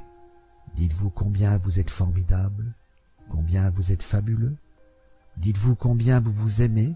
Servez-vous de la parole pour rompre tous les petits accords qui vous font souffrir. C'est possible. C'est possible parce que je l'ai fait et que je ne suis pas meilleur que vous. Non, nous sommes exactement pareils. Nous avons le même genre de cerveau, le même type de corps. Nous sommes humains. Si moi j'ai été capable de rompre ces accords et de conclure de nouveaux, vous aussi pouvez faire pareil. Si moi je peux faire en sorte que ma parole soit impeccable, pourquoi pas vous? Ce seul accord peut changer toute votre vie. L'impeccabilité de la parole peut vous conduire à la liberté personnelle, à un succès immense et à l'abondance. Elle peut supprimer toute peur et la transformer en joie et en amour. Imaginez un instant tout ce que vous pouvez créer en ayant une parole impeccable. Vous pouvez transcender le rêve de la peur et vivre une vie différente. Vous pouvez vivre au paradis au milieu de milliers de gens vivant en enfer, parce que vous êtes immunisé contre cet enfer. Vous pouvez atteindre le royaume des cieux avec ce seul accord. Que votre parole soit impeccable. Le deuxième accord Toltec. Quoi qu'il arrive, n'en faites pas une affaire personnelle. Les trois accords Toltec suivants découlent en réalité du premier. Le deuxième consiste, quoi qu'il arrive, à ne jamais en faire une affaire personnelle. Quoi qu'il arrive autour de vous, n'en faites pas une affaire personnelle. En reprenant un exemple précédent, si je vous vois dans la rue et que je vous dis « Hé, espèce d'idiot !» sans même vous connaître, ce que je dis ne vous concerne pas. Cela me concerne moi. Si vous en faites une affaire personnelle, vous allez peut-être croire que vous êtes idiot. Peut-être même vous demanderez-vous « Comment a-t-il deviné? Est-il clairvoyant? Ou est-ce que tout le monde voit à quel point je suis idiot ?» Vous faites une affaire personnelle de ce qui vous est dit parce que vous y donnez votre accord. Dès lors, le poison s'infiltre en vous et vous êtes piégé dans l'enfer. La raison pour laquelle vous vous faites piéger est ce que l'on appelle l'importance personnelle, c'est-à-dire l'importance que l'on se donne. S'accorder de l'importance, se prendre au sérieux ou faire de tout une affaire personnelle. Voilà la plus grande manifestation d'égoïsme puisque nous partons du principe que tout ce qui arrive nous concerne. Au cours de notre éducation, de notre domestication, nous apprenons à tout prendre pour soi. Nous pensons être responsables de tout. Moi, moi, moi, toujours moi.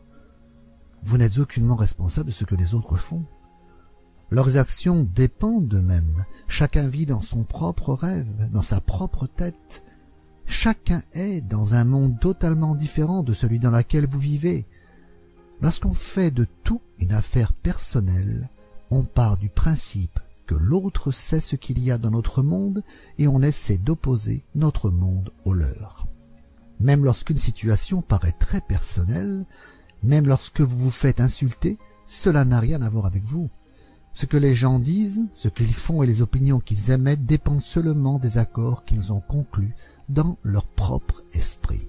Leur point de vue résulte de toute la programmation qu'ils ont subie au cours de leur domestication. Si quelqu'un vous donne son opinion en disant « Qu'est-ce que tu as l'air gros ?» n'en faites pas une affaire personnelle, parce qu'en vérité cette personne est confrontée à ses propres sentiments, croyances et opinions. Elle essaie de vous envoyer du poison, et si vous en faites une affaire personnelle, alors vous le recevez et vous vous l'appropriez. En faisant une affaire personnelle de ce qui vous arrive, vous devenez une proie facile pour tous les prédateurs, tous ceux qui pratiquent la magie noire à leur insu, par leurs paroles. Ils peuvent facilement vous coincer avec une petite opinion de rien du tout, puis vous administrez tout le poison qu'ils veulent. Comme vous prenez tout personnellement, vous gobez tout. Vous ingurgitez toutes leurs ordures émotionnelles qui deviennent alors les vôtres. Mais si vous ne prenez rien personnellement, vous êtes protégé tout en étant au beau milieu de l'enfer. L'immunité au poison, en plein enfer, est le cadeau que vous offre cet accord. Lorsque vous faites une affaire personnelle de ce qui vous arrive, vous vous sentez offensé, et votre réaction consiste à défendre vos croyances, ce qui provoque des conflits. Vous faites tout un plat d'un petit rien, parce que vous avez besoin d'avoir raison et de donner tort à autrui. Vous vous efforcez aussi de montrer que vous avez raison, en imposant votre opinion aux autres. De toute façon, ce que vous ressentez ce que vous en faites ou dites n'est qu'une projection de votre propre rêve personnel. Tout cela dépend des accords que vous avez conclus. Ces opinions n'ont donc rien à voir avec moi. Peu m'importe ce que vous pensez de moi. Je n'en fais jamais une affaire personnelle. Quand les gens me disent « Miguel, tu es le meilleur », je n'en fais pas une affaire personnelle. Et lorsqu'ils me disent « Miguel, tu es le dernier des derniers », je ne le prends pas non plus plus personnellement. Je sais que si vous êtes heureux, vous me dites « Miguel, tu es un ange ». Mais que si vous m'en voulez, vous dites Oh Miguel, tu es un monstre, tu es dégoûtant, comment peux-tu dire des choses pareilles? Dans un cas comme dans l'autre, cela ne m'affecte pas, parce que je sais ce que je suis. Je n'ai pas besoin d'être accepté, je n'ai pas besoin qu'on me dise Miguel, tu es vraiment bon, ni Comment oses-tu faire cela? Non, je ne prends rien de ce qu'il m'est dit ou de ce qui m'arrive de façon personnelle. Ce que vous pensez, ce que vous ressentez, c'est votre problème, pas le mien. C'est votre façon de voir le monde. Cela ne me touche pas personnellement parce que vous n'êtes confronté qu'à vous-même, pas à moi. D'autres auront une opinion différente, selon leur système de croyance, donc ce qu'ils pensent de moi ne concerne pas vraiment ma personne, mais eux-mêmes. Vous pouvez même me dire, Miguel, ce que tu dis me blesse, mais ce n'est pas ce que je vous dis qui vous blesse. Ce sont vos propres plaies intérieures qui réagissent lorsqu'elles sont touchées par mes propos. Vous vous blessez vous-même. Je ne peux en aucune manière prendre vos reproches personnellement. Ce n'est pas que je ne crois pas en vous, ou que je ne vous fasse pas confiance, mais je sais que vous voyez le monde avec d'autres yeux que les miens, avec vos yeux. Vous créez toute une scène, tout un film dans votre esprit, dont vous êtes le metteur en scène, le producteur et l'acteur ou l'actrice principale. Tous les autres n'ont que des seconds rôles, c'est votre film. Vous regardez ce film en fonction des accords que vous vous avez conclus dans votre vie, votre point de vue vous est personnel, c'est votre vérité, celle de personne d'autre. Donc, si vous m'en voulez, je sais que vous n'êtes pas en réalité confronté qu'à vous-même. Je suis votre prétexte pour vous mettre en colère. Et cette colère est provoquée par votre peur. Si vous n'avez pas peur, il vous est impossible d'être irrité contre moi. Si vous n'avez pas peur, il n'est pas possible que vous me haïssiez. Si vous n'avez pas peur, vous ne serez pas jaloux ou triste. Si vous vivez sans peur, si vous aimez, ces émotions n'ont aucune place en vous. Et si vous, ne ressentez aucune de ces émotions négatives, il est logique que vous vous sentiez bien.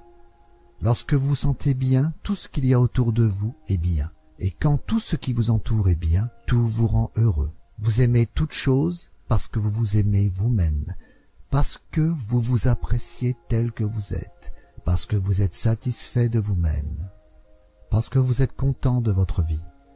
Vous êtes heureux du film que vous produisez, Heureux des accords conclus dans votre existence, vous êtes en paix et content. Vous vivez dans un état de bonheur où tout est merveilleux, où tout est beau. Dans cet état de bonheur, vous faites l'amour en permanence avec tout ce que vous percevez. Quoi que les gens fassent, quoi qu'ils ressentent, qu'ils disent ou pensent, n'en faites pas une affaire personnelle. S'ils vous disent combien vous êtes merveilleux, ce n'est pas à cause de vous. Vous savez déjà que vous êtes merveilleux. Il n'est donc pas nécessaire de croire ceux qui vous le disent. Ne prenez pas la moindre chose qui vous arrive de façon personnelle. Même si quelqu'un prenait un fusil et vous tirait une balle dans la tête, ce ne serait pas personnel, même dans ce cas extrême. Même les opinions que vous avez sur vous ne sont pas nécessairement vraies. Donc, vous n'êtes pas obligé de réagir personnellement à ce que vous vous dites dans votre tête. L'esprit peut se parler à lui-même, mais il peut aussi entendre des informations provenant d'autres sources. Parfois vous entendez une voix dans votre tête et vous vous demandez d'où elle vient. Elle peut provenir d'une autre réalité dans laquelle se trouvent des êtres vivants très semblables aux humains. Les Toltecs les appellent les alliés. En Europe, en Afrique et en Inde, on les appelle les dieux. Notre esprit existe aussi au niveau des dieux. Il vit également dans cette réalité et peut l'apercevoir. L'esprit voit grâce à nos yeux, et il perçoit la réalité du monde éveillé, mais il voit et perçoit également sans les yeux, bien que notre raison ne soit guère consciente de ces perceptions-là. L'esprit vit dans plusieurs dimensions. Par moments, vous avez des idées dont l'origine n'est pas votre esprit, mais vous les percevez grâce à lui et vous avez le droit de croire ou de ne pas croire ces voix, et le droit de ne pas faire une affaire personnelle de ce qu'elles vous disent. Nous avons le choix de croire ou non ce que ces voix nous disent, tout comme nous avons le choix de croire le rêve de la planète et de lui donner notre accord. L'esprit peut aussi se parler et s'écouter lui-même. il est aussi divisé que le corps l'est. De même que vous pouvez dire « j'ai une main avec laquelle je peux serrer l'autre et la sentir ». L'esprit peut aussi parler à diverses parties de lui-même. Une partie s'exprime et l'autre écoute. Cela devient un problème lorsque les milliers de parties de votre esprit parlent toutes ensemble. Cela devient un problème. On appelle cela le mitoté. Vous vous rappelez? Le mitoté est comme un immense marché sur lequel des milliers de personnes parlent et marchandent en même temps. Chacune a des pensées et sentiments différents. Chacune a son propre point de vue. Et la programmation de notre esprit, tous les accords que nous avons conclus, comportent beaucoup d'incompatibilités. Chaque accord est comme un seul être vivant séparé. Il a sa propre personnalité, sa propre voix. Il y a donc des accords contradictoires qui entrent en conflit les uns avec les autres, en permanence, jusqu'à créer une immense guerre dans notre esprit. C'est à cause du mitoté que les humains ne savent plus ce qu'ils veulent, ni comment et quand ils le veulent. Ils ne sont plus d'accord avec eux-mêmes parce que certaines parties d'eux veulent une chose, tandis que d'autres parties veulent exactement l'inverse une partie de votre esprit s'oppose à certaines pensées et actions, alors qu'une autre soutient les actes provoqués par des pensées contraires. Tous ces petites entités entretiennent le conflit intérieur parce qu'elles sont vivantes et ont toute leur voix. Ce n'est donc en faisant l'inventaire des accords que nous avons conclu que nous mettrons en lumière tous nos conflits intérieurs et que nous ferons de l'or dans le chaos du mitoté. Quoi qu'il arrive, n'en faites pas une affaire personnelle parce qu'en prenant les choses personnellement, vous vous programmez à souffrir pour rien. Les humains ont tous un certain degré de dépendance, à un certain niveau de souffrance, et nous nous encourageons les uns les autres à entretenir ces dépendances. Les humains sont d'accord de s'aider mutuellement à souffrir. Si vous avez besoin qu'on vous maltraite, vous trouverez facilement quelqu'un pour le faire. De même, si vous vous trouvez en compagnie de gens ayant besoin de souffrir, quelque chose en vous vous poussera à les maltraiter. C'est comme s'ils portaient une pancarte dans leur dos où il est écrit « Faites-moi mal, s'il vous plaît ». Ils cherchent une justification à leur souffrance. Leur dépendance à la souffrance n'est en fait qu'un accord qu'ils renforcent chaque jour. Où que vous alliez, vous découvrirez des gens qui vous mentent et, à mesure que votre conscience augmentera, vous vous rendrez compte que vous vous mentez également à vous-même. Ne vous attendez pas à ce que les gens vous disent la vérité, car ils se mentent aussi à eux-mêmes. Vous devez vous faire confiance et choisir de croire ou non ce que l'on vous dit. Lorsqu'on voit vraiment comment sont les gens, sans jamais réagir de façon personnelle, rien de ce qu'ils peuvent dire ou faire ne peut nous blesser. Même si l'on vous ment, cela ne fait rien. Celui qui agit ainsi le fait parce qu'il a peur, peur que vous découvriez qu'il n'est pas parfait. C'est douloureux de retirer son masque social.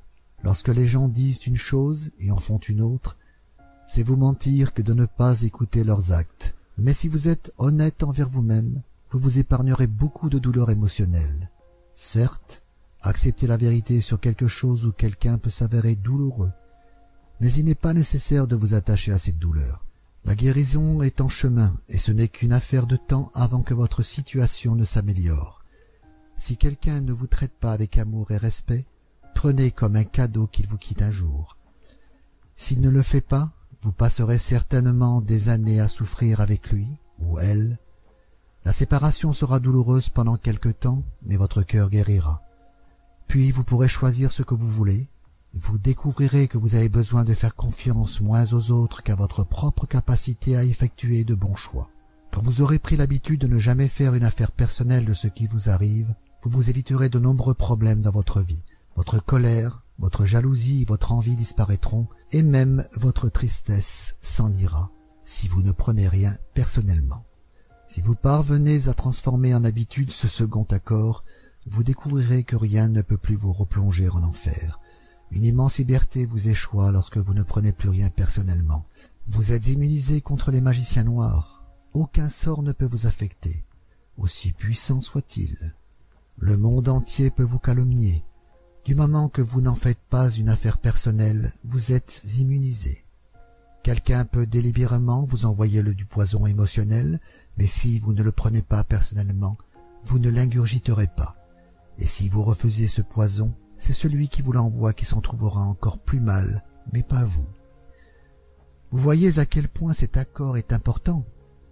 En ne faisant jamais une affaire personnelle de ce qui vous arrive, vous pouvez rompre de nombreuses habitudes et routines qui vous piègent dans le rêve de l'enfer, provoquant des souffrances inutiles. Rien qu'en appliquant ce deuxième accord, vous commencerez à briser des dizaines de petits accords qui vous font souffrir, et si vous mettez en pratique les deux premiers accords Toltec, vous romprez 75% de ces micro-accords qui vous enferment dans le rêve de l'enfer. Écrivez cet accord sur un bout de papier et collez-le sur votre réfrigérateur pour vous en souvenir en permanence. Quoi qu'il arrive, n'en faites jamais une affaire personnelle. Au fur et à mesure que vous prendrez l'habitude de cet accord, vous n'aurez plus besoin de faire confiance à ce que les gens disent ou font. Il vous suffira d'avoir confiance en votre capacité à effectuer des choix responsables. Vous n'êtes jamais responsable des actions d'autrui, seulement de vous-même. Lorsque vous comprenez vraiment cela, et que vous refusez de prendre quoi que ce soit personnellement, les commentaires et actions des gens ne peuvent pour ainsi dire plus vous blesser. Si vous respectez cet accord, vous pouvez voyager dans le monde entier, le cœur totalement ouvert, et personne ne peut vous blesser. Vous pouvez dire je t'aime, sans crainte du ridicule ou du rejet. Vous pouvez demander ce dont vous avez besoin. Vous pouvez dire oui ou non, selon ce que vous choisissez, sans culpabilité ni jugement de soi. Vous pouvez choisir de toujours suivre votre cœur. Alors, même au milieu de l'enfer, vous continuerez de vivre dans la paix intérieure et le bonheur. Vous pouvez demeurer dans un état de félicité et l'enfer n'aura aucune prise sur vous. Le troisième accord Toltec. Ne faites pas de suppositions. Le troisième accord Toltec est de ne pas faire de suppositions. Nous avons tendance à faire des suppositions à propos de tout. Le problème est que nous croyons ensuite qu'elles sont la vérité. Nous serions prêts à jurer qu'elles sont vraies. Nous faisons des suppositions sur ce que les autres font ou pensent, fort de quoi nous en faisons une affaire personnelle, puis nous leur en voulons et nous leur communiquons du poison émotionnel par nos propos. Voilà pourquoi chaque fois qu'on fait des suppositions, qu'on prête des intentions à autrui, on crée des problèmes. Nous faisons des suppositions quant aux raisons d'agir d'autrui, nous les interprétons de travers, nous en faisons une affaire personnelle et nous finissons par créer tout un drame pour rien du tout. Toute la tristesse et les drames auxquels vous avez été confrontés dans votre vie proviennent de cette habitude de faire des suppositions de prêter des intentions à autrui et de prendre les choses personnellement. Le rêve de l'enfer tout entier découle de ces comportements. Rien qu'en faisant des suppositions et en prenant tout ce qui nous arrive personnellement, nous créons énormément de poison émotionnel parce qu'ensuite nous médisons sur la base de ces suppositions. Souvenez-vous, la médisance est notre manière de communiquer dans le rêve de l'enfer en échangeant du poison les uns avec les autres. Comme on a peur de demander des explications, on prête des intentions à autrui, on fait des suppositions que l'on croit être vraies. Puis, on défend ces suppositions et on donne tort à l'autre. Il vaut toujours mieux poser des questions que de faire des suppositions parce que celles-ci nous programment à souffrir. Le grand mythote qui encombre l'esprit humain provoque beaucoup de chaos et nous conduit à tout comprendre et interpréter de travers. On ne voit et entend ce que l'on veut bien voir et entendre. On ne perçoit pas les choses telles qu'elles sont. On prend l'habitude de rêver sans lien avec la réalité. On rêve littéralement les choses dans notre imagination. Lorsque nous ne comprenons pas une chose, nous faisons une supposition quant à sa signification, et lorsque la vérité se fait jour, la bulle de notre rêve éclate, et nous découvrons que les choses n'étaient pas du tout comme nous le pensions. Exemple. Vous êtes dans un centre commercial et vous apercevez une personne que vous aimez bien. Celle-ci vous regarde et vous sourit, puis s'en va. Cette scène se prête à de nombreuses suppositions. Celles-ci peuvent déboucher sur tout un scénario imaginaire. Vous allez vous mettre à croire ce que vous imaginez et à vouloir le rendre réel. Tout un rêve va prendre naissance à partir des intentions que vous prêtez à cette personne et vous pouvez croire « Ah, elle m'aime beaucoup ». Partant de ce présupposé, une relation commence à se construire dans votre tête. Peut-être même allez-vous jusqu'à imaginer un mariage, mais cette histoire imaginaire n'existe que dans votre tête, dans votre rêve personnel. Faire des suppositions à propos de nos relations est le moyen sûr de s'attirer des problèmes. Par exemple, Nous supposons généralement que notre partenaire sait ce que nous voulons. Nous croyons donc ne pas avoir besoin de le lui dire. Nous pensons qu'il va faire ce que nous désirons parce qu'il nous connaît bien. Et s'il ne le fait pas, nous nous sentons blessés et lui reprochons. Tu aurais dû le savoir. Autre exemple, vous décidez de vous marier et vous supposez que votre partenaire considère le mariage de la même façon que vous. Puis vous commencez à vivre ensemble et vous découvrez que tel n'est pas le cas.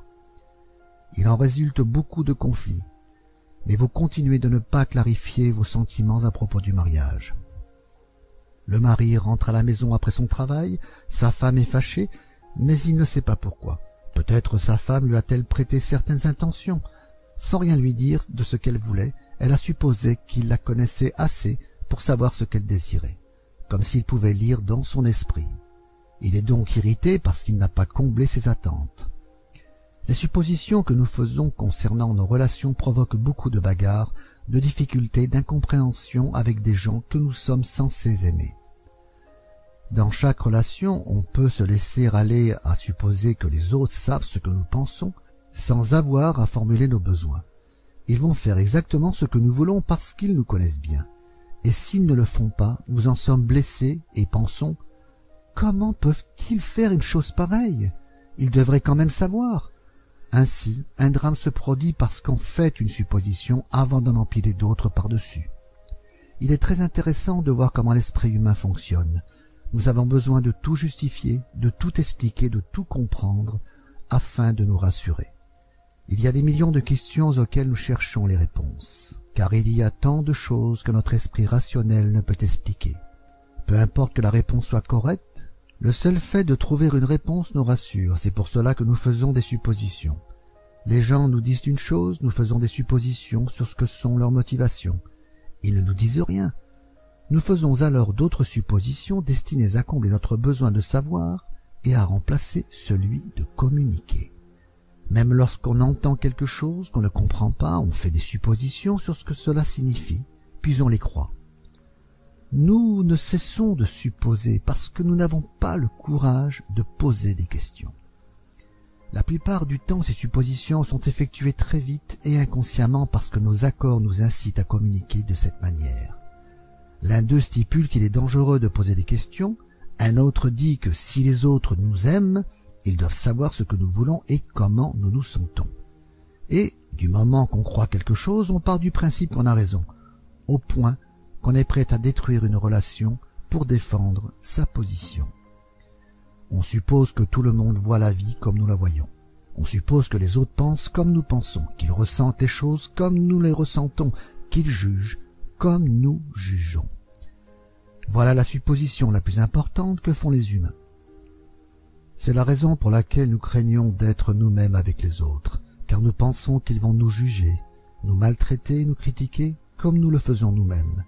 C'est pourquoi, avant même que les autres puissent nous rejeter, nous nous sommes déjà rejetés nous-mêmes.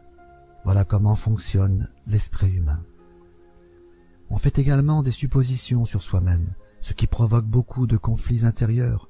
Je pense que je suis capable de faire telle chose. Vous supposez cela, puis vous découvrez que ce n'est pas le cas. Vous vous surestimez et vous vous sous-estimez tout le temps parce que vous ne prenez pas le temps de vous poser des questions et d'y répondre.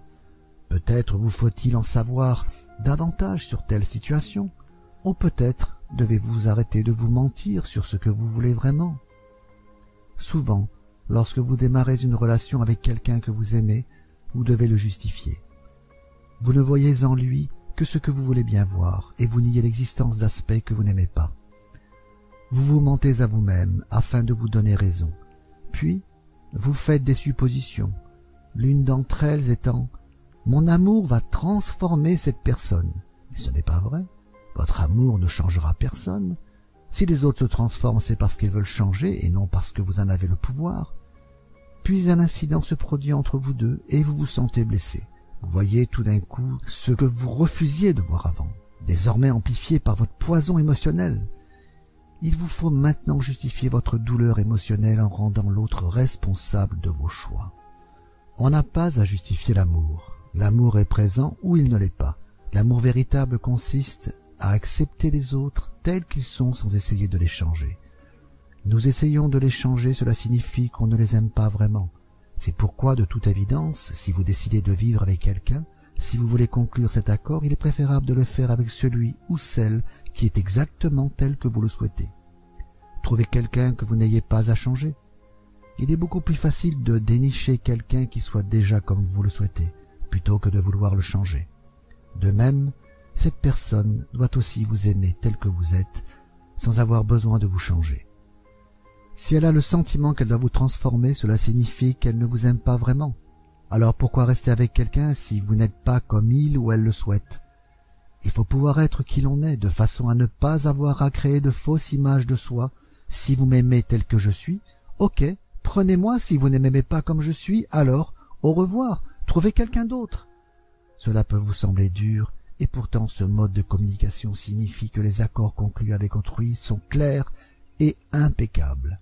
Essayez simplement d'imaginer le jour où vous arrêterez de prêter des intentions à votre partenaire, puis à toutes les autres personnes présentes dans votre vie.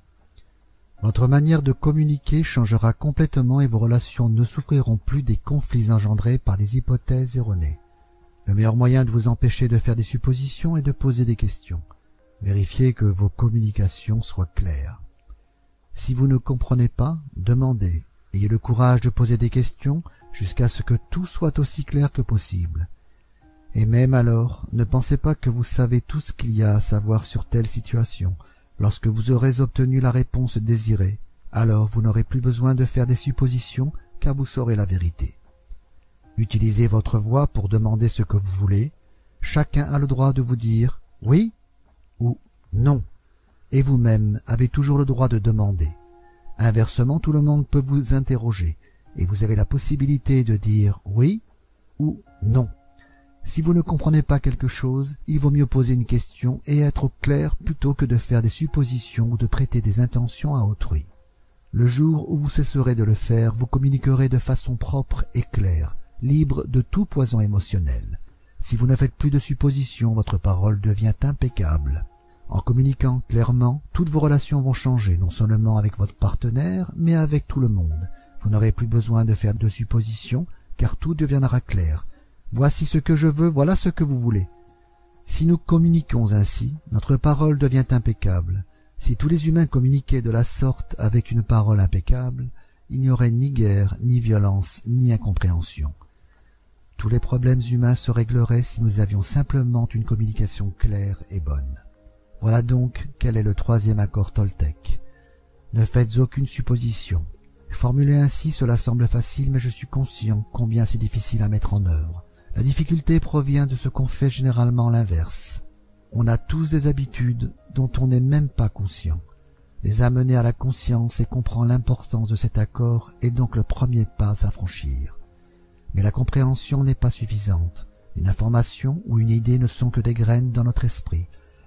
Ce qui va vraiment faire la différence, c'est l'action. Le fait de mettre une chose en pratique, jour après jour, renforce votre volonté nourrit la graine et établit des fondements solides pour que se développe une nouvelle habitude. Après de nombreuses répétitions, ce nouvel accord deviendra une deuxième nature, et vous verrez la façon dont la magie de votre parole vous transformera de magicien noir en mage blanc. Un mage blanc utilise la parole pour créer, donner, partager et aimer. En concluant ce seul accord, toute votre vie sera transformée. Lorsque vous modifiez votre rêve, la magie arrive dans votre vie. Ce dont vous avez besoin vient à vous sans peine, car l'esprit se meut librement en vous. C'est ce que l'on appelle la maîtrise de l'intention, la maîtrise de l'esprit, la maîtrise de l'amour, la maîtrise de la gratitude et la maîtrise de la vie. Voilà le but des Toltecs. Voilà le chemin qui conduit à la liberté personnelle. Le quatrième accord Toltec Faites toujours de votre mieux. Il ne reste plus qu'un seul accord, mais c'est celui qui transforme progressivement les trois autres en habitudes solidement ancrées en nous. Le quatrième accord concerne l'application des trois premiers. Faites toujours de votre mieux. Quelles que soient les circonstances, faites toujours de votre mieux, ni plus ni moins. Mais rappelez-vous que votre mieux ne sera jamais pareil, même d'une fois à l'autre. Tout est vivant, tout change constamment, par conséquent votre mieux sera parfois à un haut niveau et d'autres fois à un moins bon niveau. Les matins où vous vous réveillez frais et débordant d'énergie, votre mieux sera meilleur que lorsque vous êtes fatigué en fin de soirée. Il sera aussi différent selon que vous êtes en bonne santé ou malade, sobre ou ivre. Votre mieux variera selon que vous êtes en pleine forme et heureux ou irrité, en colère ou encore jaloux.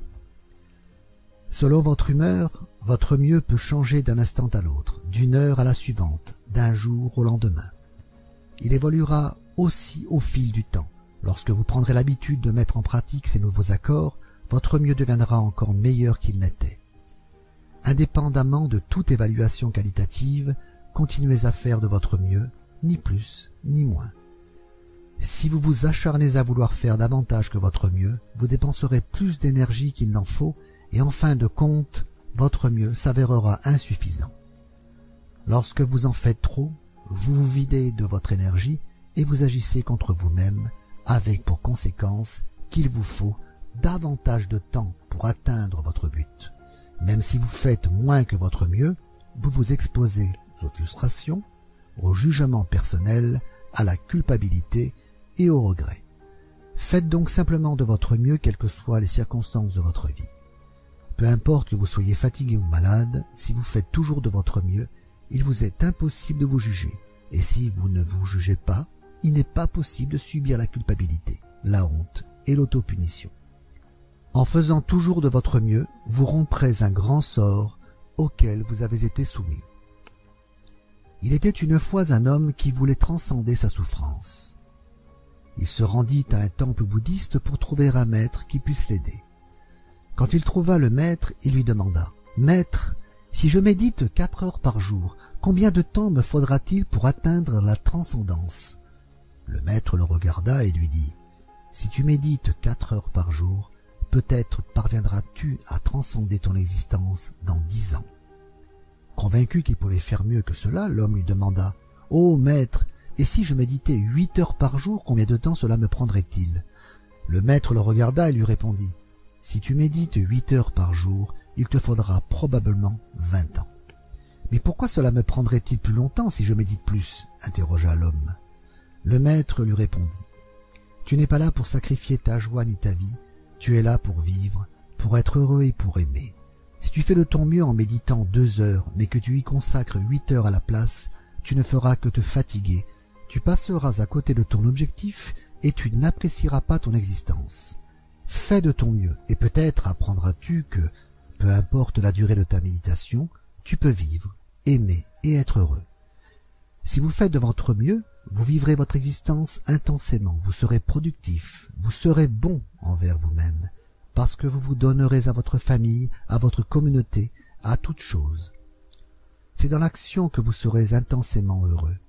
Lorsque vous faites toujours de votre mieux, vous passez à l'action. Faire de votre mieux signifie agir parce que vous en avez envie, et non parce que vous en attendez une récompense. La plupart des gens font exactement l'inverse. Ils n'agissent que lorsqu'ils espèrent une récompense, ne prenant aucun plaisir à ce qu'ils font. Voilà pourquoi ils ne font pas de leur mieux. Par exemple, la plupart des gens vont chaque jour au travail en ne pensant qu'au jour de paye et à l'argent que le travail va leur apporter. Ils attendent avec impatience le vendredi ou le samedi selon le jour où ils sont payés et où ils peuvent prendre du temps pour eux.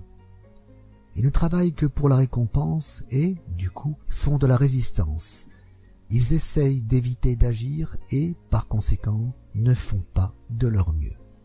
Ils travaillent dur toute la semaine, peinant à leurs tâches, subissant leur activité, non parce qu'ils le veulent, mais parce qu'ils pensent y être obligés.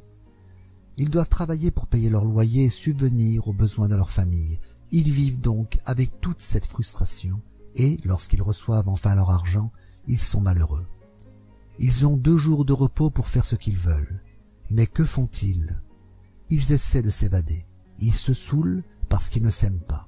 Ils n'aiment pas leur vie. On se fait du tort de multiples manières lorsqu'on n'aime pas qui l'on est. Inversement, si vous agissez simplement pour le plaisir d'agir, sans attente de récompense, vous découvrirez que vous apprécierez tout ce que vous ferez. Vous en serez récompensé, mais vous ne serez plus attaché à la récompense. Vous pourriez même obtenir plus pour vous-même que vous ne l'auriez imaginé sans attente de récompense.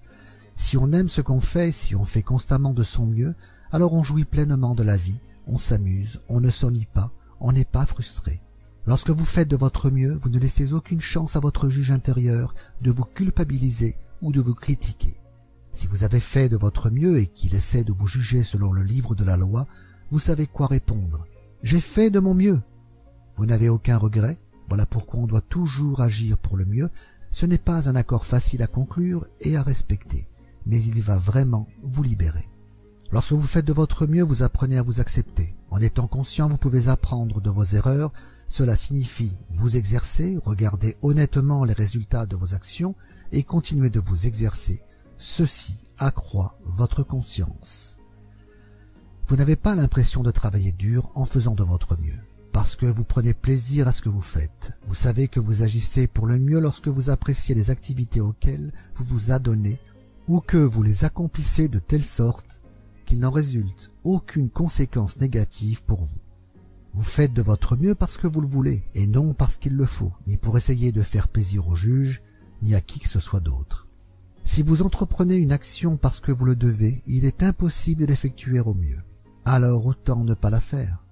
Non, faites de votre mieux parce qu'agir ainsi vous rend heureux. Lorsque vous le faites simplement pour le seul plaisir que vous y trouvez, vous n'agissez que parce que vous aimez cela. Être dans l'action, c'est vivre pleinement. L'inaction est notre manière de nier la vie. L'inaction, c'est rester assis devant la télévision chaque jour pendant des années, parce que vous avez peur d'être vivant et de prendre le risque d'exprimer qui vous êtes. C'est passer à l'action que d'exprimer qui vous êtes. Vous pouvez avoir beaucoup de grandes idées dans votre tête, mais ce qui fait la différence est le passage à l'acte. Si vous ne passez pas à l'action pour concrétiser vos idées, il n'y aura aucune manifestation, aucun résultat et aucune récompense. L'histoire de Forrest Gump en fournit un bon exemple. Il n'avait pas de grandes idées, mais il passait tout de suite à l'acte. Il était heureux parce qu'il faisait toujours de son mieux, quelle que fût son activité. Il a été richement récompensé alors qu'il n'attendait rien. Agir, c'est être vivant. C'est prendre le risque de sortir de votre coquille et d'exprimer votre rêve. Ce n'est pas la même chose que d'imposer son rêve à autrui, car chacun a le droit d'exprimer son rêve. Toujours faire de son mieux, c'est une excellente habitude à développer que de toujours faire de son mieux. Je fais de mon mieux dans tout ce que je fais et vis. Faire de mon mieux est devenu un rituel dans ma vie car j'ai fait le choix d'en faire un rituel. C'est une croyance comme d'autres croyances que j'ai choisies. Je fais de chaque chose un rituel et je fais toujours de mon mieux. Prendre une douche est un rituel pour moi, j'en profite pour dire à mon corps combien je l'aime. Je sens l'eau sur mon corps et je l'apprécie. Je fais de mon mieux pour satisfaire les besoins de mon corps et pour recevoir ce qu'il a à me donner. En Inde, les gens pratiquent un rituel que l'on appelle une puja, au cours duquel ils prennent des idoles représentant Dieu sous de nombreuses formes et les baignent, les nourrissent et leur expriment leur amour. Les idoles elles-mêmes n'ont guère d'importance. Ce qui compte, c'est la manière d'exécuter le rituel, la façon dont ces gens disent « Je t'aime, mon Dieu ». Dieu est la vie. Dieu est la vie en action. La meilleure façon de dire « Je t'aime, mon Dieu » est de vivre votre vie en faisant de votre mieux. La meilleure façon de dire « Merci, mon Dieu » est de se détacher du passé et de vivre l'instant présent, ici et maintenant. Lorsque la vie vous prive soudain de quelque chose, détachez-vous-en. Lorsque vous pratiquez le renoncement et que vous vous détachez du passé, vous vous donnez la possibilité d'être pleinement vivant dans l'instant. Se détacher du passé signifie être capable de savourer le rêve que vous vivez en ce moment même. Si vous vivez dans un rêve passé, vous n'appréciez pas ce qui se passe maintenant, parce que vous souhaitez que le présent soit autre qu'il n'est. Nous n'avons pas de temps à perdre à regretter quelque chose ou quelqu'un, car nous sommes vivants. Ne pas apprécier ce qui se passe à l'instant même, c'est vivre dans le passé et n'être qu'à moitié vivant. Cela conduit à l'auto-apitoiement, à la souffrance et aux larmes. Vous êtes né avec le droit d'être heureux. Vous êtes né avec le droit d'aimer, de vous réjouir et de partager votre amour. Vous êtes vivant, alors embrassez votre vie et appréciez-la. Ne résistez pas à la vie qui s'exprime en vous, parce que c'est Dieu qui s'exprime ainsi. Votre seule existence prouve celle de Dieu, elles prouvent l'existence de la vie et de l'énergie. Nous n'avons pas à savoir ni à prouver quoi que ce soit, nous n'avons qu'à être, qu'à prendre le risque d'apprécier notre vie. C'est tout ce qui compte. Dites non lorsque vous voulez dire non, et oui quand vous voulez dire oui. Vous avez le droit d'être vous-même, et vous ne pouvez être vous-même qu'en faisant de votre mieux. Lorsque vous ne le faites pas, vous niez votre droit à être vous-même. Voilà une graine que vous devriez vraiment cultiver dans votre esprit. Vous n'avez pas besoin de connaissances ou de grands concepts philosophiques. Vous n'avez pas non plus besoin d'être accepté par les autres. Vous exprimez votre propre divinité en étant vivant et en vous aimant vous-même ainsi qu'autrui. C'est une expression de Dieu que de dire « Hé, je t'aime ». Les trois premiers accords Toltec ne fonctionneront que si vous faites de votre mieux. Ne vous attendez pas à vous exprimer toujours avec une parole impeccable. Vos habitudes sont trop fortes et trop bien ancrées dans votre esprit. Mais vous pouvez faire de votre mieux. N'imaginez pas que vous ne prendrez plus jamais rien personnellement. Faites seulement de votre mieux. Ne croyez pas que vous ne ferez plus jamais la moindre supposition, mais vous pouvez parfaitement faire de votre mieux. En faisant de votre mieux, l'habitude de mal utiliser votre parole, celle de faire une affaire personnelle de tout ce qui vous arrive, et celle de faire des suppositions, vont s'affaiblir et se manifester de moins en moins souvent. Vous n'avez pas à vous juger, à vous sentir coupable ou à vous punir. Si vous n'arrivez pas à respecter ces quatre accords Toltec, si vous faites de votre mieux, vous vous sentirez bien, même en faisant encore des suppositions, même si vous arrive encore de réagir de façon personnelle, même si votre parole n'est pas tout le temps impeccable. Si vous faites toujours de votre mieux continuellement, vous deviendrez un maître de la transformation. C'est la pratique qui fait le maître. En faisant de votre mieux, vous devenez un maître. Tout ce que vous savez, vous l'avez appris par la répétition. Vous avez appris à écrire, à conduire, et même à marcher par la répétition. Vous êtes maître dans l'art de parler parce que vous vous êtes exercé. Agir, mettre en pratique, voilà ce qui fait la différence. Dans votre quête de liberté personnelle et d'amour de soi, si vous agissez au mieux, vous découvrirez que ce n'est qu'une question de temps avant de trouver ce que vous cherchez. Il ne s'agit pas de rêvasser ou de rester assis en méditation durant des heures, il vous faut vous lever et assumer votre humanité. Honorez l'homme ou la femme que vous êtes. Respectez votre corps, appréciez-le, aimez-le, nourrissez-le, lavez-le et soignez-le. Faites de l'exercice et adonnez-vous à des activités qui font du bien à votre corps. C'est une puja pour votre corps et une communion entre vous et Dieu. Vous n'avez pas besoin d'adorer des idoles représentant la Vierge Marie, le Christ ou Bouddha. Vous pouvez le faire si vous le souhaitez, si cela vous fait du bien. Mais votre corps est une manifestation de Dieu, et si vous l'honorez, tout changera pour vous. Lorsque vous vous entraînez à exprimer votre amour à toutes les parties de votre corps, vous semez des graines d'amour dans votre esprit, et lorsque celles-ci croîtront, vous vous mettrez à aimer, honorer et respecter immensément votre corps. Par la suite, chacun de vos actes devient un rituel pour honorer Dieu. L'étape d'après est de l'honorer par chacune de vos pensées, chacune de vos émotions, chacune de vos croyances, même avec ce qui est juste ou faux. Chaque pensée devient alors une communion avec Dieu et vous vivez un rêve exempt de jugement, de sentiment, de victime et du besoin de médire ou de vous faire du tort. Lorsque vous honorez ces quatre accords à la fois, il vous est impossible de vivre en enfer. Il n'y a vraiment pas moyen. Si votre parole est impeccable, si vous ne faites jamais une affaire personnelle de quoi que ce soit, si vous ne faites aucune supposition, si vous faites constamment de votre mieux, alors votre vie sera magnifique. Vous contrôlerez votre existence à 100%. Les quatre accords Toltec représentent un résumé de la maîtrise de la transformation qui est l'une des maîtrises enseignées par les Toltecs. Vous changez l'enfer en paradis, le rêve de la planète se transforme en votre propre rêve de paradis, la connaissance est à votre disposition. Elle n'attend seulement que vous vouliez bien vous en servir. Les quatre accords Toltec sont là, vous n'avez qu'à les adopter et respecter leur signification et leur pouvoir. Faites simplement de votre mieux pour honorer ces accords. Vous pouvez conclure l'accord suivant aujourd'hui même.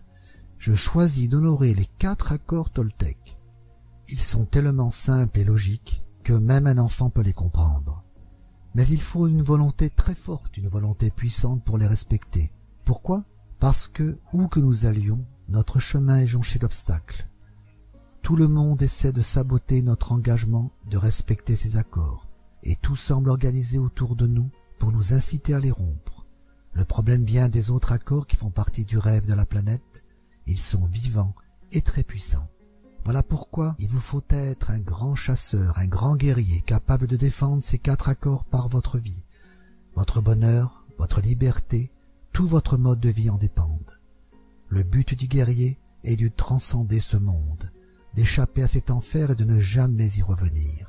La récompense, comme l'enseignent les Toltecs, est de réussir à transcender l'expérience humaine de la souffrance, de devenir l'incarnation de Dieu.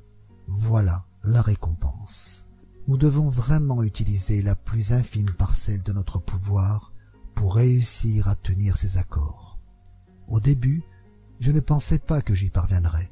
J'ai chuté de nombreuses fois, mais je me suis relevé et j'ai continué d'avancer. Et je suis tombé à nouveau, mais j'ai toujours continué. Je ne me suis pas habitoyé sur moi-même. Cela m'était tout à fait impossible. Je me disais, même si je tombe, je suis assez fort, assez intelligent, donc j'y arriverai quand même. Alors je me relevais et je continuais. Chaque fois que je chutais, je me redressais et reprenais ma route, et chaque fois cela devenait de plus en plus facile. C'était pourtant très difficile, au début très dur. Alors si vous aussi vous tombez, ne vous jugez pas, ne donnez pas à votre juge intérieur la satisfaction de faire de vous une victime. Non, soyez solide, relevez-vous et renouvelez vos accords. Bon, j'ai rompu mon accord d'avoir une parole impeccable, je recommence à zéro, je vais respecter les quatre accords Toltec juste durant cette journée. Aujourd'hui ma parole sera impeccable, quoi qu'il n'arrive je n'en ferai pas une affaire personnelle, je ne ferai aucune supposition, et je ferai de mon mieux. Si vous rompez un accord, recommencez le lendemain, et à nouveau le jour suivant. Au début, ce sera difficile, mais chaque jour deviendra un peu plus facile, jusqu'au jour où vous découvrirez que votre vie est régie par ces quatre accords, et vous serez surpris de voir comment elle aura été transformée. Vous n'avez pas besoin d'être religieux ou d'aller à l'église chaque jour. Votre amour et le respect que vous vous témoignez vont croître et se développer. Vous en êtes capable. Si moi je l'ai fait, vous pouvez également le faire. Ne vous souciez pas du futur. Gardez votre attention concentrée sur aujourd'hui et demeurez dans l'instant présent. Vivez simplement un jour à la fois. Faites toujours de votre mieux pour tenir ces accords et bientôt tout cela deviendra facile. Aujourd'hui, un nouveau rêve commence. La voie Toltec de la liberté. Briser les vieux accords. Tout le monde parle de liberté sur toute la planète, des peuples, des races, des pays différents se battent pour elle. Mais qu'est-ce que la liberté? En Amérique, les gens prétendent vivre dans un pays libre. Mais sont-ils vraiment libres? Sommes-nous libres d'être qui nous sommes véritablement? La réponse est non.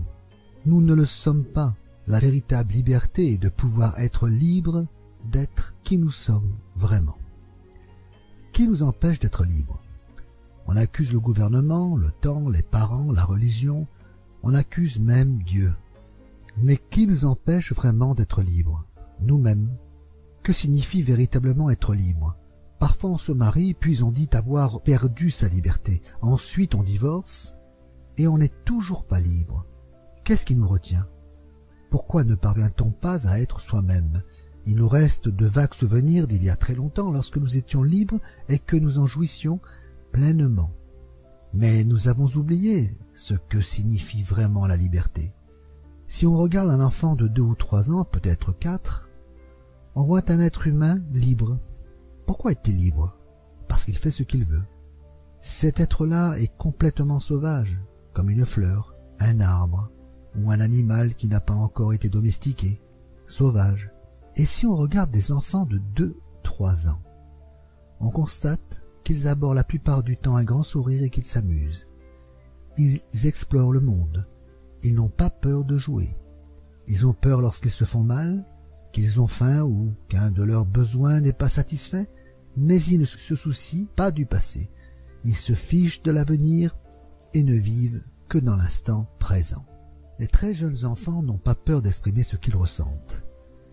Ils ont tellement d'amour en eux que s'ils perçoivent de l'amour, ils se fondent en lui.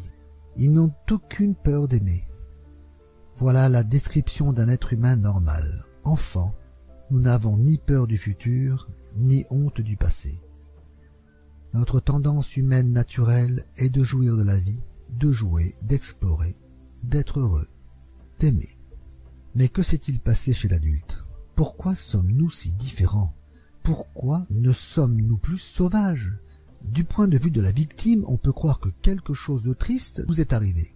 Du point de vue du guerrier, ce qui s'est produit est normal. Le livre de la loi, le juge et la victime régissent notre existence. Voilà ce qui est arrivé. Nous ne sommes plus libres parce que le juge, la victime et le système de croyance dont ils font partie ne nous permettent pas d'être qui nous sommes vraiment. Dès l'instant que notre esprit a été programmé avec tout ce fatras, nous ne sommes plus heureux. Cette chaîne de programmation continue des enfants par leurs parents. De générations en génération, est tout à fait normale dans la société humaine. Inutile de condamner vos parents parce qu'ils vous ont appris à être comme eux. Que pouvaient-ils vous enseigner d'autre que ce qu'ils savaient? Ils ont fait de leur mieux, et s'ils vous ont maltraité, c'est en raison de leur propre domestication, de leur propre peur et croyances. Ils ne contrôlaient absolument pas la programmation qu'ils ont reçue. Donc, ils ne pouvaient pas se comporter autrement. Il est inutile de condamner vos parents ou quiconque vous ayant maltraité au cours de votre vie, y compris vous-même. Mais il est temps de mettre un terme à ces mauvais traitements. Il est temps de vous libérer de la tyrannie du juge en changeant le fondement de vos propres accords. Il est temps de vous libérer du rôle de la victime. Votre vrai moi est encore un petit enfant qui n'a jamais grandi. Parfois cet enfant surgit lorsque vous vous amusez et que vous jouez, lorsque vous vous sentez heureux, que vous peignez, que vous écrivez de la poésie, ou vous jouez du piano, ou que vous vous exprimez d'une façon ou d'une autre. Ce sont les moments les plus heureux de votre vie. Lorsque votre vrai moi se manifeste, que vous ne vous souciez plus du passé ni de l'avenir, vous êtes redevenu un enfant. Mais quelque chose transforme tout ceci. On appelle cela les responsabilités. Le juge dit Attends un peu, tu es responsable, tu as des choses à faire, tu dois travailler, tu dois aller à l'école, tu dois gagner ta vie. Toutes ces responsabilités nous reviennent à l'esprit, nos visages changent et nous redevenons sérieux. Regardez des enfants jouant aux adultes. Leur petite mine change. Je vais faire semblant d'être un avocat, dit l'un d'eux. À l'instant, son visage se transforme et l'expression d'un adulte prend le dessus. Si on va au tribunal, c'est bien le genre de visage que nous y voyons, et celui que nous affichons aussi nous-mêmes. Nous sommes encore des enfants, mais nous avons perdu notre liberté. Ce que nous recherchons, c'est la liberté d'être nous-mêmes, d'exprimer qui nous sommes. Mais en observant notre vie, nous voyons que la plupart du temps nous agissons simplement pour faire plaisir à autrui, pour être acceptés par les autres, plutôt que de vivre notre vie pour nous faire plaisir à nous-mêmes, voilà ce qui est arrivé à notre liberté. Et c'est ainsi que dans notre société et dans les autres sociétés de la planète, 999 personnes sur 1000 sont complètement domestiquées. Le pire est que la plupart d'entre nous ne sont même pas conscients de ne pas être libres. Quelque chose nous le murmure, mais nous ne comprenons pas ce que c'est ni pourquoi nous ne sommes pas libres. Le problème pour beaucoup est qu'ils vivent leur vie sans jamais découvrir que le juge et la victime dirigent leur esprit, de sorte qu'ils n'ont jamais la possibilité de se libérer. La première étape vers la liberté est donc la prise de conscience.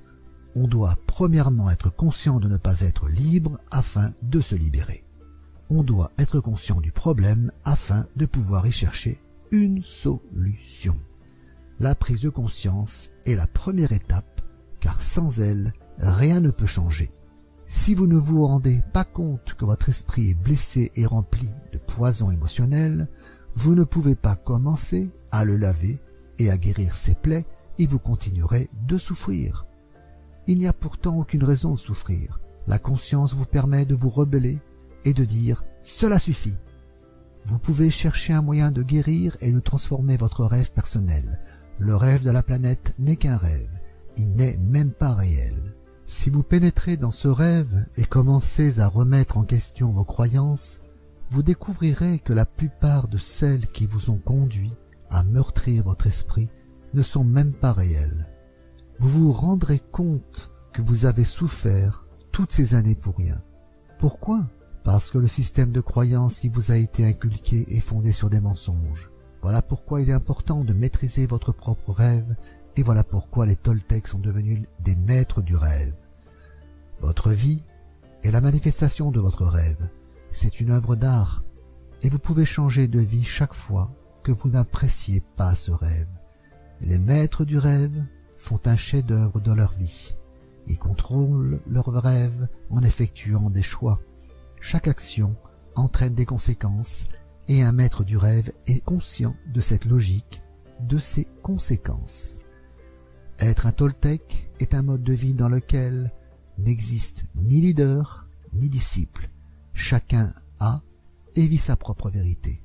Un Toltec devient sage, sauvage, et il redevient libre. Il y a trois maîtrises pour conduire les êtres à devenir des Toltecs. La première est la maîtrise de l'attention.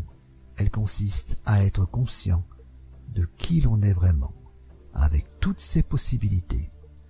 La deuxième est la maîtrise de la transformation. Comment changer, comment se libérer de sa domestication. La troisième est la maîtrise de l'intention. L'intention du point de vue des Toltecs est cette composante de la vie qui rend possible la transformation de l'énergie. C'est cet être vivant, unique, qui englobe toute l'énergie, ou que l'on appelle Dieu. L'intention est la vie elle-même, c'est l'amour inconditionnel, la maîtrise de l'intention est donc la maîtrise de l'amour. Lorsqu'on évoque la voie toltèque de la liberté, on constate que les Toltecs disposent toute une cartographie pour se libérer de la domestication. Ils comparent le juge, la victime, le système de croyance à un parasite qui envahit l'être humain. De leur point de vue, tous les humains qui ont été domestiqués sont malades, puisqu'un parasite contrôle leur esprit et leur cerveau.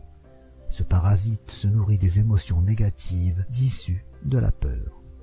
Si l'on regarde la description d'un parasite, on voit qu'il s'agit d'une créature se nourrissant de la vie d'autres êtres vivants, suçant leur énergie sans rien leur donner en retour, et détruisant petit à petit ses hôtes. Le juge, la victime et le système de croyance correspondent tout à fait à cette description. Ensemble, ils représentent un être vivant constitué d'énergie psychique ou émotionnelle, et cette énergie est vivante. Il ne s'agit bien sûr pas d'énergie matérielle, mais les émotions ne sont pas matérielles non plus. Nos rêves non plus ne sont pas constitués d'énergie matérielle, mais nous savons qu'ils existent. L'une des fonctions du cerveau est de transformer l'énergie matérielle en énergie émotionnelle. Le cerveau est notre usine à émotions. Et nous avons dit que la fonction principale de l'esprit est de rêver. Les Toltecs croient que le parasite, le juge, la victime et le système de croyance contrôlent votre esprit. Ils contrôlent votre rêve personnel. Le parasite rêve à travers votre esprit et vit sa vie au moyen de votre corps. Il survit grâce aux émotions engendrées par la peur et prospère grâce au drame et aux souffrances. La liberté que nous recherchons, c'est d'utiliser notre propre esprit et notre corps, de vivre notre propre vie et non celle du système de croyance de la société. Lorsque nous découvrons que notre esprit est contrôlé par le juge et la victime, et que le vrai nous est relégué dans un coin, nous avons deux choix. Le premier est de continuer à vivre comme avant, de se soumettre au juge et à la victime, de continuer de vivre le rêve de la planète. Le deuxième consiste à faire ce que font les enfants lorsque les parents veulent les domestiquer, se rebeller et dire non. Nous pouvons déclarer la guerre aux parasites et au juge et à la victime, déclencher un combat pour conquérir notre indépendance, notre droit à utiliser notre propre esprit et notre propre cerveau. Voilà pourquoi dans toutes les traditions chamaniques de l'Amérique, du Canada à l'Argentine, des chamans se font appeler guerriers. parce qu'ils sont en guerre contre le parasite de l'esprit. Voilà la vraie signification du guerrier. Le guerrier est celui qui se rebelle contre l'invasion du parasite. Il se rebelle et lui déclare la guerre. Cela dit, être un guerrier ne signifie pas gagner toutes les batailles. Parfois on en gagne, parfois on en perd, mais on en fait toujours de son mieux et, au moins on tente sa chance de redevenir libre. En choisissant cette voie, on y gagne au minimum la dignité de la rébellion, en faisant en sorte de ne plus être les victimes sans défense de ses propres émotions incongrues et du poison émotionnel d'autrui. Même si on succombe à l'ennemi, au parasite, on ne fait pas partie des victimes tombées sans s'être battu. Dans le meilleur des cas, être un guerrier nous donne l'occasion de transcender le rêve de la planète et de transformer notre rêve personnel en un rêve appelé paradis. Tout comme l'enfer, le paradis est un lieu qui existe dans notre esprit. Il y règne la joie, on y est heureux, libre d'aimer et d'être qui on est vraiment. On peut atteindre le paradis en étant encore en vie, pas besoin d'attendre d'être mort. Dieu est toujours présent et le royaume des cieux est partout, mais il faut tout d'abord des yeux et des oreilles pour voir et entendre cette vérité. On doit se libérer du parasite. Le parasite peut être comparé à un monstre à mille têtes. Chacune de ces têtes est l'une de nos peurs. Si on veut être libre, il faut le détruire. Une solution consiste à attaquer une de ces têtes à la fois, ce qui signifie faire face à ces peurs une par une. Ce processus est lent, mais il fonctionne. Chaque fois qu'on fait face à une de ces peurs, on est un peu plus libre. Une autre approche consiste à cesser de nourrir ce parasite si on ne lui donne plus rien à manger. On le tue par inanition. Pour ce faire, il faut contrôler ses émotions, ne plus entretenir celles qui proviennent de la peur. C'est facile à dire, mais beaucoup plus difficile à faire parce que le juge et la victime contrôlent notre esprit. Une troisième solution est ce que l'on appelle l'initiation de la mort? On la trouve dans de nombreuses traditions et écoles ésotériques du monde.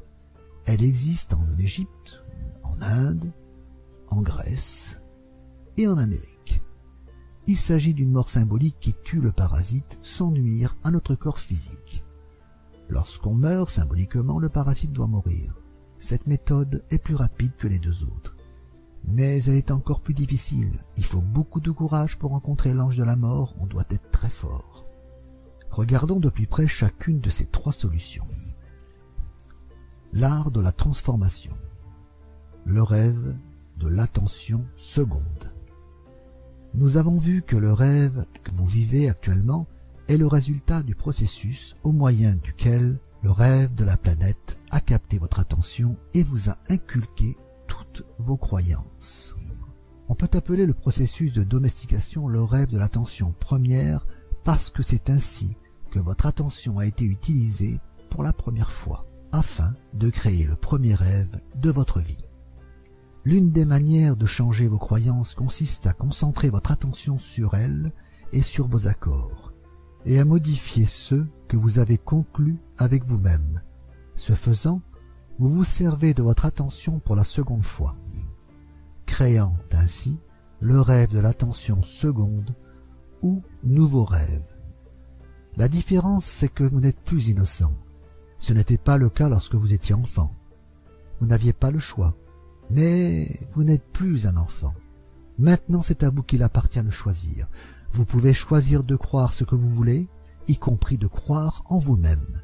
La première étape consiste à prendre conscience du brouillard qui obscurcit votre esprit. Vous devez devenir conscient du fait que vous rêvez en permanence. Seule cette conscience peut vous donner la possibilité de transformer votre rêve. Si vous vous rendez compte que tout le drame de votre vie provient de ce que vous croyez et que ceci n'est pas vrai, vous pouvez alors commencer à changer. Toutefois, pour vraiment modifier vos croyances, il vous faut concentrer votre attention sur ce que vous voulez précisément changer. Vous devez connaître quels sont ceux parmi vos accords que vous voulez changer avant de pouvoir le faire.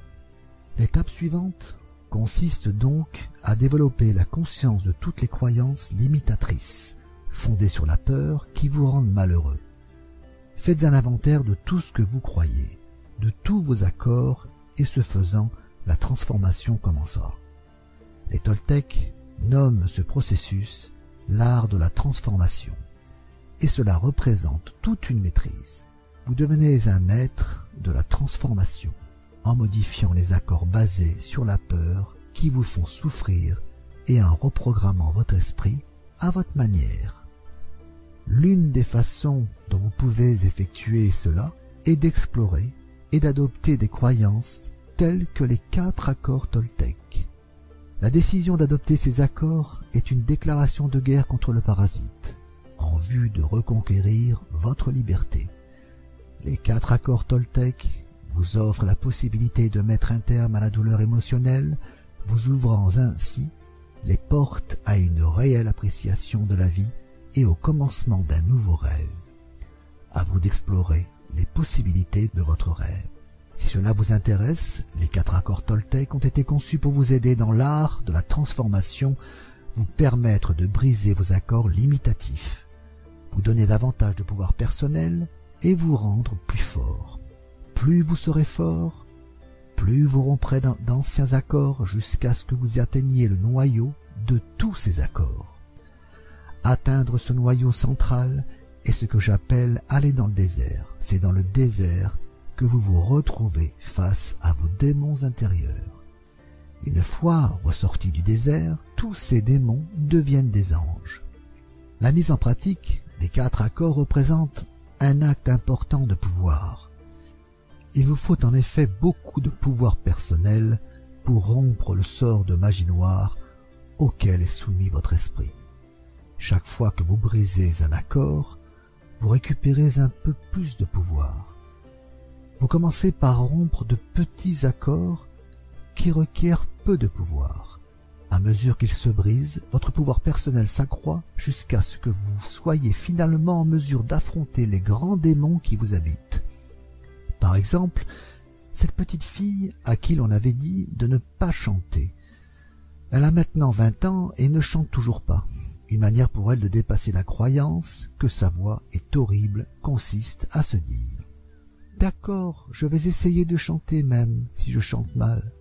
Puis, elle peut l'imaginer que quelqu'un l'applaudit et lui dit Oui, c'était magnifique. Ceci peut amoindrir un peu l'accord dont elle souffre, même si elle est encore là. Cependant, maintenant, elle a un peu plus de pouvoir et de courage pour essayer à nouveau et s'y reprendre encore et encore jusqu'à ce qu'elle brise complètement cet accord. Voilà une manière de sortir du rêve de l'enfer, mais chaque accord dont vous souffrez et que vous brisez doit être remplacé par un nouvel accord qui vous rend heureux. Cela évitera le retour de l'ancien. Si la même place est occupée par nouvel accord, l'ancien part à jamais. Plusieurs anciens accords, très puissants, peuvent faire penser que ce processus ne finira jamais. C'est la raison pour laquelle il vous faut aller pas à pas et faire preuve de patience envers vous-même, parce que cela prend du temps. Votre manière actuelle de vivre est le résultat d'années de domestication. Vous ne pouvez donc vous attendre à vous en libérer en un seul jour. Il est très difficile de rompre nos accords parce que le pouvoir de nos paroles, entre parenthèses, qui est celui de notre volonté, a été investi dans chacun de ceux que nous avons conclus. Pour modifier un accord, il faut la même quantité de pouvoir nécessaire à le créer. Il est impossible d'en changer un avec moins de pouvoir que nous en avons utilisé pour le conclure, et presque tout le pouvoir qui nous reste à maintenant les accords que nous avons passés avec nous-mêmes. Cela tient au fait que nos accords sont une forme de toxicomanie. Nous sommes dépendants de la façon dont nous vivons, nous sommes dépendants de la colère, de la jalousie et de l'auto-apitoiement. Nous sommes dépendants des croyances qui nous disent ⁇ Je ne suis pas assez bon, je ne suis pas assez intelligent, pourquoi essayer? D'autres réussiront parce qu'ils sont meilleurs que moi. C'est par la répétition continuelle que tous ces anciens accords ont fini par diriger notre vie. Par conséquent, vous devez également utiliser la répétition pour adopter les quatre accords Toltec. C'est en mettant en pratique ces nouveaux accords que votre mieux deviendra encore mieux. C'est la répétition qui fait le maître. La discipline du guerrier. Contrôlez votre propre comportement. Imaginez que vous vous réveillez un matin débordant d'enthousiasme pour la journée à venir. Vous vous sentez bien, vous êtes heureux, plein d'énergie pour affronter la journée. Puis, au petit déjeuner, vous vous disputez avec votre femme, et un flot d'émotions se déverse. Vous vous emportez et dans votre colère, vous dépensez beaucoup de pouvoir personnel. Au terme de la dispute, vous vous sentez vidé, et vous n'avez qu'une envie, c'est de partir et de pleurer. D'ailleurs, vous êtes si fatigué que vous allez dans votre chambre. Vous vous y effondrez et vous essayez de récupérer. Vous passez toute votre journée pris par vos émotions. Il ne vous reste aucune énergie pour continuer et vous n'avez plus rien envie de faire. Chaque jour, on se réveille avec une certaine quantité d'énergie mentale, émotionnelle et physique que l'on dépense au cours de la journée. Si on laisse nos émotions nous vider de cette énergie, il ne nous en reste plus pour changer notre existence ou pour en donner aux autres. Votre façon de voir le monde dépendra des émotions que vous ressentez. Lorsque vous êtes en colère, rien de ce que vous voyez ne semble aller, tout paraît faux, vous vous mettez à tout critiquer, y compris le temps, qu'il pleuve ou qu'il fasse soleil, rien ne vous satisfait. Lorsque vous êtes triste, tout vous semble triste et vous donne envie de pleurer. Vous voyez les arbres et vous vous sentez triste. Vous regardez tomber la pluie et chaque chose semble infiniment triste. Vous vous sentez peut-être vulnérable et vous avez besoin de vous protéger, parce que vous ne savez pas à quel moment vous risquez d'être agressé. Vous ne faites plus confiance à rien ni à personne autour de vous. Cela vient du fait que vous regardez le monde avec les yeux de la peur. Imaginez que l'esprit humain soit pareil à votre peau. Si vous la touchiez, la sensation serait très agréable.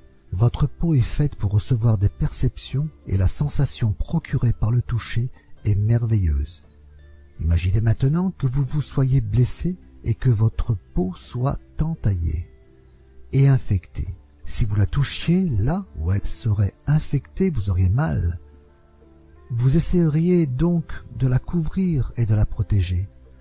Vous n'auriez aucun plaisir à être touché à cause de la douleur. Imaginez maintenant que tous les humains ont une maladie de la peau. Personne ne peut toucher qui que ce soit, parce que cela fait mal. Tout le monde a des plaies partout sur la peau, au point que cet état d'infection généralisée est considéré comme normal. Et la douleur aussi. Chacun croit que c'est ainsi que les choses doivent être. Pouvez-vous vous représenter les comportements que nous adopterions si tous les êtres humains sur cette planète avaient une maladie de la peau? Nous ne pourrions bien sûr pas nous prendre dans les bras, parce que ce serait trop douloureux. Il nous faudrait garder beaucoup de distance entre nous. L'esprit humain ressemble tout à fait à cette description d'une peau infectée. Chaque être humain possède un corps émotionnel entièrement recouvert de plaies infectées. Chacune d'entre elles suppure du poison émotionnel provenant de toutes les émotions qui nous font souffrir, telles que la haine, la colère, l'envie et la tristesse. Toute injustice ouvre une plaie dans l'esprit et nous y réagissons par du poison émotionnel en raison des notions et des croyances que nous cultivons concernant la justice et l'injustice. L'esprit est couvert de tellement de plaies provoquées par le processus de domestication, il est si plein de poison que tout le monde considère son état pitoyable comme normal. Je peux cependant vous dire que ce n'est pas son état normal. Le rêve de la planète est pathologique et les humains souffrent d'une maladie mentale appelée peur. Les symptômes de cette maladie sont les émotions dont ils souffrent, la colère, la haine, la tristesse, l'envie et la trahison. Lorsque la peur est trop forte, l'esprit rationnel faiblit et on parle alors de maladie mentale. Les comportements psychotiques se produisent lorsque l'esprit est tellement effrayé et les plaies si douloureuses qu'il est préférable de rompre le contact avec le monde extérieur. Si on est capable de voir son propre état d'esprit comme étant malade, on voit qu'il existe un remède il n'est pas nécessaire de continuer à souffrir. Tout d'abord, on a besoin de la vérité pour ouvrir ses plaies émotionnelles, en sortir le poison et les guérir complètement. Comment devons-nous procéder? On doit pardonner à tous ceux qui nous ont fait du tort. non pas parce qu'il mérite d'être pardonné, mais parce qu'on s'aime tellement soi-même qu'on ne veut plus continuer à payer pour les injustices passées. Le pardon est la seule façon de guérir. On peut décider de pardonner par compassion pour soi-même. On peut se détacher de tout ressentiment et déclarer ⁇ Ça suffit, je ne serai plus le juge qui me tyrannise, je ne m'en voudrai plus et ne me maltraiterai plus, je ne serai plus la victime. Il vous faut tout d'abord pardonner à vos parents, à vos frères et sœurs, à vos amis et à Dieu. Lorsque vous avez pardonné à Dieu, vous pouvez finalement vous pardonner à vous-même. Lorsque vous vous serez pardonné, le rejet de vous-même disparaîtra de votre esprit. Ce sera le début de l'acceptation de vous et votre amour-propre deviendra si fort que vous pourrez finalement vous accepter tel que vous êtes. Ce sera le commencement de la liberté humaine. Le pardon en est la clé. Vous saurez que vous avez pardonné à quelqu'un lorsque vous serez capable de le voir sans réagir émotionnellement. Même en entendant le nom de cette personne, vous n'aurez plus de réaction. Lorsque quelqu'un peut toucher l'endroit où se trouvait une plaie et que cela ne vous fait plus mal, vous savez que vous avez vraiment pardonné. La vérité est semblable à un scalpel, elle est douloureuse car elle ouvre toutes les plaies réouvertes par des mensonges afin qu'on puisse guérir. Ces mensonges constituent un dispositif de déni. Ce dispositif est une bonne chose, puisqu'il nous permet de recouvrir nos plaies et de continuer à fonctionner. Mais lorsqu'on est débarrassé de toute plaie et de tout poison, on n'a plus besoin de mentir. Le dispositif de déni n'est plus utile, car un esprit sain, comme une peau saine, peut être touché sans que cela fasse mal. Lorsqu'il est propre, sain l'esprit aime être touché. Le problème de la plupart des gens, c'est qu'ils perdent le contrôle de leurs émotions. Ce sont habituellement les émotions qui contrôlent le comportement des humains, et non les humains qui maîtrisent leurs émotions. Lorsqu'on perd le contrôle, on dit des paroles qu'on ne voulait pas dire, ou on fait des choses qu'on ne voulait pas faire. Voilà pourquoi il est tellement important d'avoir une parole impeccable et de devenir un guerrier spirituel. Nous devons apprendre à contrôler nos émotions afin d'avoir assez de pouvoir pour changer les accords que nous avons conclus sous l'emprise de la peur, pour échapper à l'enfer et créer notre paradis personnel. Comment devenir un guerrier? Les caractéristiques d'un guerrier sont quasiment les mêmes partout dans le monde. Premièrement, le guerrier possède la conscience. Ceci est très important on est conscient d'être en guerre, et celle-ci dans notre esprit exige de la discipline, non pas celle d'un soldat, mais celle d'un guerrier. Ce n'est pas une discipline imposée de l'extérieur qui nous dit que faire ou non, mais celle consistant à être soi-même, quoi qu'il advienne. Ensuite, le guerrier possède le contrôle. Il ne s'agit pas de contrôler d'autres êtres humains, mais ses propres émotions, son propre moi. C'est lorsqu'on perd le contrôle qu'on réprime ses émotions. La différence entre un guerrier et une victime, c'est que cette dernière réprime ses émotions tandis que le guerrier les réfrène. La victime les réprime parce qu'elle a peur de les exprimer. Se réfréner n'est pas la même chose que de réprimer. Se réfréner signifie contenir ses émotions puis les exprimer au bon moment, ni avant, ni après. Voilà pourquoi les guerriers sont impeccables, ils contrôlent totalement leurs émotions et donc leur propre comportement. L'initiation de la mort, embrasser l'ange de la mort. Le dernier moyen pour atteindre la liberté personnelle est de se préparer à l'initiation de la mort, c'est-à-dire de prendre la mort elle-même comme instructeur. L'ange de la mort peut nous enseigner comment être vraiment vivant, comment le devenir. Nous devenons conscients qu'on peut mourir à tout moment. Seul le présent nous permet d'être vivants. La vérité est qu'on ne sait pas si on sera encore en vie demain. Qui le sait? On pense avoir encore de nombreuses années devant soi, mais est-ce le cas? Si nous allions à l'hôpital et que le médecin nous disait qu'il nous reste qu'une semaine à vivre, que ferions-nous? Comme nous l'avons dit auparavant, nous avons deux choix. L'un et de souffrir et de dire à tout le monde Pauvre de moi, je vais mourir, et d'en faire tout un drame. L'autre est de profiter de chaque instant pour être heureux, pour faire ce qui nous fait vraiment plaisir. S'il ne nous reste qu'une semaine à vivre, alors apprécions vraiment la vie. Soyons vivants. On peut se dire, je vais être moi-même, je ne vais plus vivre ma vie en essayant de faire plaisir aux autres, je n'aurai plus peur de ce qu'ils pensent de moi. Qu'est-ce que cela peut me faire, puisque je serai mort dans une semaine? Je serai moi-même. L'ange de la mort peut nous apprendre à vivre chaque jour comme si c'était le dernier, comme s'il ne devait pas y avoir de lendemain.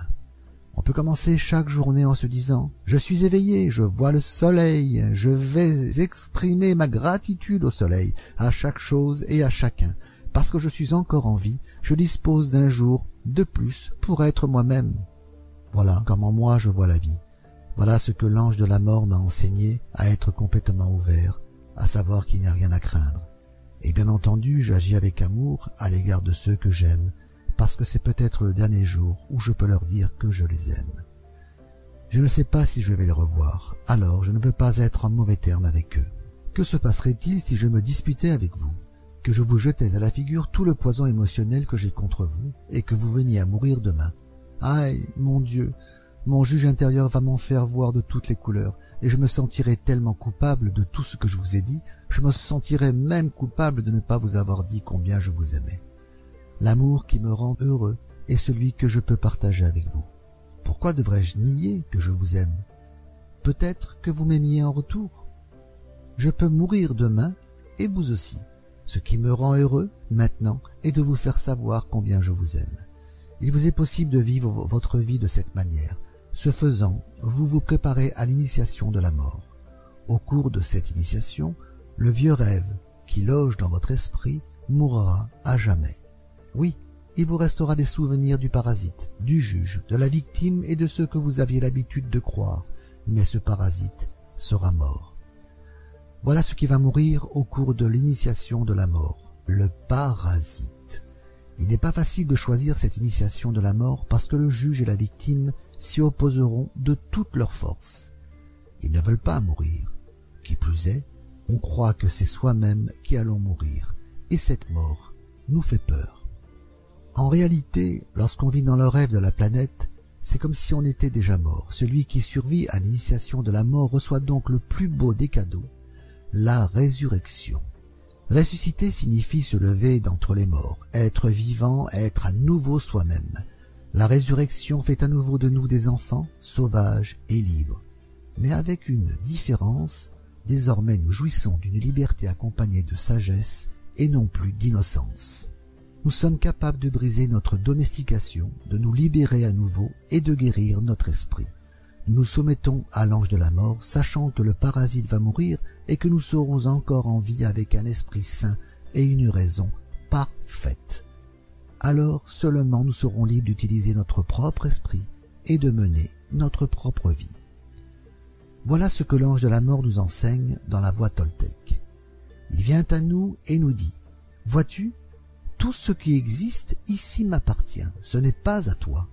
Ta maison, ton conjoint, tes enfants, ta voiture, ta carrière, ton argent, tout m'appartient et je peux te le reprendre quand je veux. Mais pour l'instant, tu peux en faire usage. Si nous nous soumettons à l'ange de la mort, nous serons éternellement heureux. Pourquoi? Parce qu'il emporte le passé et permet ainsi à la vie de continuer. À chaque moment écoulé, l'ange de la mort ne cesse d'en prendre la part qui est morte tandis que nous continuons de vivre dans le présent. Le parasite souhaite que nous portions le passé avec nous. C'est pourquoi être vivant nous pèse tant. Tant qu'on essaie de vivre dans le passé, comment pouvons-nous savourer le présent? Lorsqu'on rêve d'un futur, pourquoi nous faudrait-il porter le fardeau du passé? Quand allons-nous enfin vivre dans le présent? Voilà ce que l'ange de la mort peut nous enseigner. Le nouveau rêve, le paradis sur terre. J'aimerais que vous oubliez tout ce que vous avez appris au cours de votre existence.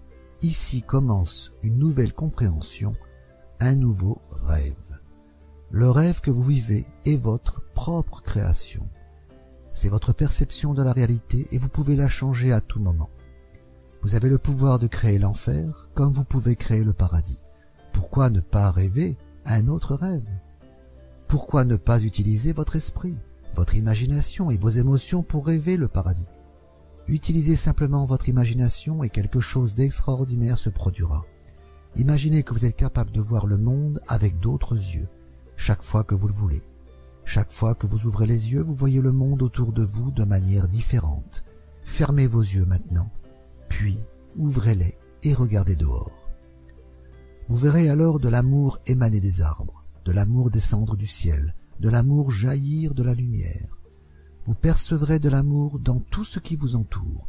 C'est un état de béatitude. Vous percevez directement l'amour en toute chose, y compris en vous-même, et ceux qui vous entourent. Même lorsque les gens sont tristes ou en colère, vous parvenez à voir que derrière ces sentiments, ils émanent de l'amour. Au moyen de votre imagination, de votre nouvelle perception, j'aimerais que vous voyiez en train de vivre une nouvelle vie, un nouveau rêve, une vie dans laquelle vous n'avez pas à justifier votre existence et où vous êtes libre d'être qui vous êtes vraiment. Imaginez que vous avez la permission d'être heureux et de jouir pleinement de votre vie.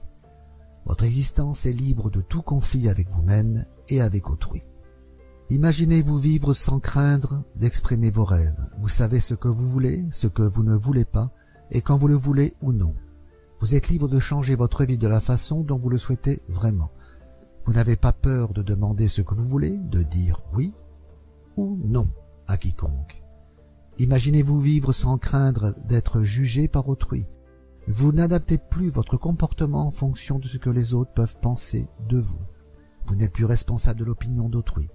Vous n'avez plus besoin de contrôler quiconque et personne ne vous contrôle plus non plus. Imaginez-vous vivre sans juger les autres. Vous pouvez facilement leur pardonner et vous détacher de tout jugement à leur égard. Vous n'avez plus besoin d'avoir raison ni de donner tort à autrui. Vous vous respectez vous-même ainsi que les autres, et ceux-ci vous respectent en retour. Imaginez-vous vivre sans craindre d'aimer et de ne pas être aimé. Vous n'avez plus peur d'être rejeté, ni besoin d'être accepté. Vous pouvez dire « je t'aime » sans honte ni justification. Vous pouvez parcourir le monde, le cœur totalement ouvert, sans craindre d'être blessé. Imaginez-vous vivre sans avoir peur de prendre des risques et d'explorer la vie. Vous n'avez plus peur de perdre quoi que ce soit, vous ne craignez plus d'être vivant et vous n'avez pas peur de mourir. Imaginez que vous vous aimez tel que vous êtes, vous aimez votre corps tel qu'il est et vos émotions telles qu'elles sont. Vous savez que vous êtes parfait comme vous êtes. Si je vous demande d'imaginer ces choses, c'est qu'elles sont toutes possibles. Vous pouvez vivre en état de grâce, en état de béatitude, vivre le rêve du paradis, mais pour vivre ce rêve, vous devez tout d'abord comprendre ce qu'il est. Seul l'amour peut vous mettre dans cet état de béatitude. Être en béatitude, c'est comme être en amour. Être en amour est comme être en béatitude. Vous flottez dans les nuages, vous percevez de l'amour où que vous alliez. Il est tout à fait possible de vivre ainsi en permanence. D'autres l'ont fait qui ne sont pas différents de vous. Ils vivent dans la béatitude parce qu'ils ont modifié leur accord et vivent un autre rêve. Dès que vous sentirez ce qu'est vivre en état de béatitude, vous adorerez cela. Vous saurez que le paradis sur terre est une réalité, qu'il existe vraiment. Quand vous saurez qu'il existe, qu'il est possible d'y demeurer, il ne tiendra qu'à vous de faire l'effort d'y arriver. Il y a deux mille ans, Jésus a parlé du royaume des cieux, du règne de l'amour, mais quasiment personne n'était prêt à entendre cela. Les gens disaient « De quoi parlez-vous? Mon cœur est vide, je ne ressens pas l'amour dont vous parlez, je n'ai pas la paix que vous avez. » Ne réagissez pas comme cela. Imaginez simplement que ce message d'amour est possible et vous découvrirez qu'il vous appartient. Le monde est très beau et merveilleux. La vie peut devenir très facile lorsque l'amour est votre mode de vie. Vous pouvez exprimer votre amour en permanence. C'est votre choix. Vous pouvez ne pas avoir de raison d'aimer et pourtant décider d'aimer parce que l'amour vous rend tellement heureux. L'amour en action ne produit que du bonheur. L'amour vous apportera la paix intérieure, il changera votre perception de chaque chose. Vous pouvez tout voir avec les yeux de l'amour. Vous pouvez devenir conscient que l'amour est présent partout. Lorsque vous vivez ainsi, il n'y a plus de brouillard dans votre esprit. Le mitoté est définitivement parti en vacances. Voilà ce que les humains recherchent depuis des siècles, depuis des millénaires, Nous sommes à la recherche du bonheur. C'est notre paradis perdu. Les humains ont travaillé si dur pour atteindre ce point, et cela fait partie de l'évolution de l'esprit. C'est le futur de l'humanité. Ce mode de vie est possible. Il est à portée de main. Moïse en parlait comme de la terre promise.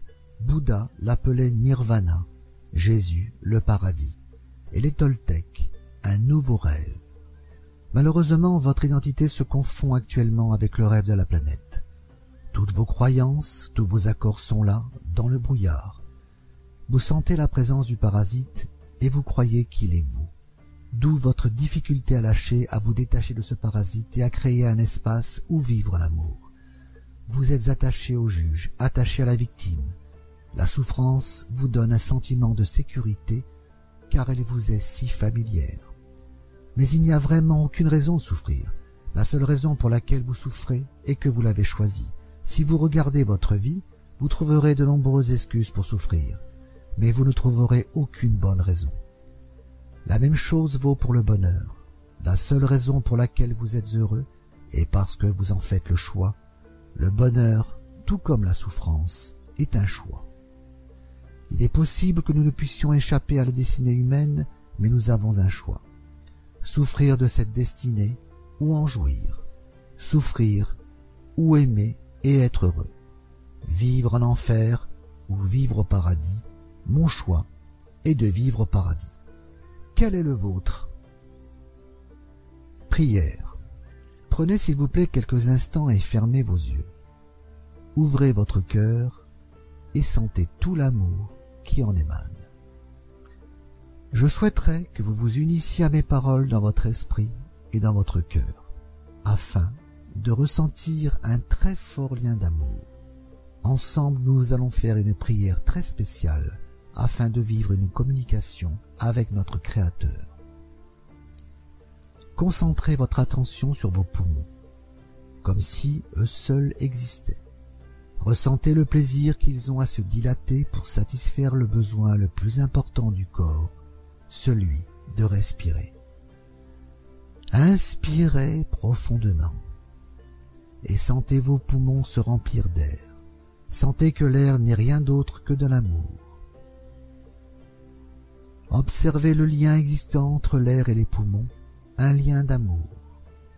Emplissez vos poumons d'air jusqu'à ce que votre corps ait besoin de l'expulser. Puis expirez et à nouveau ressentez le plaisir que cela procure, car chaque fois qu'on satisfait un besoin humain, on en tire du plaisir. Ainsi, par exemple, respirer procure beaucoup de plaisir.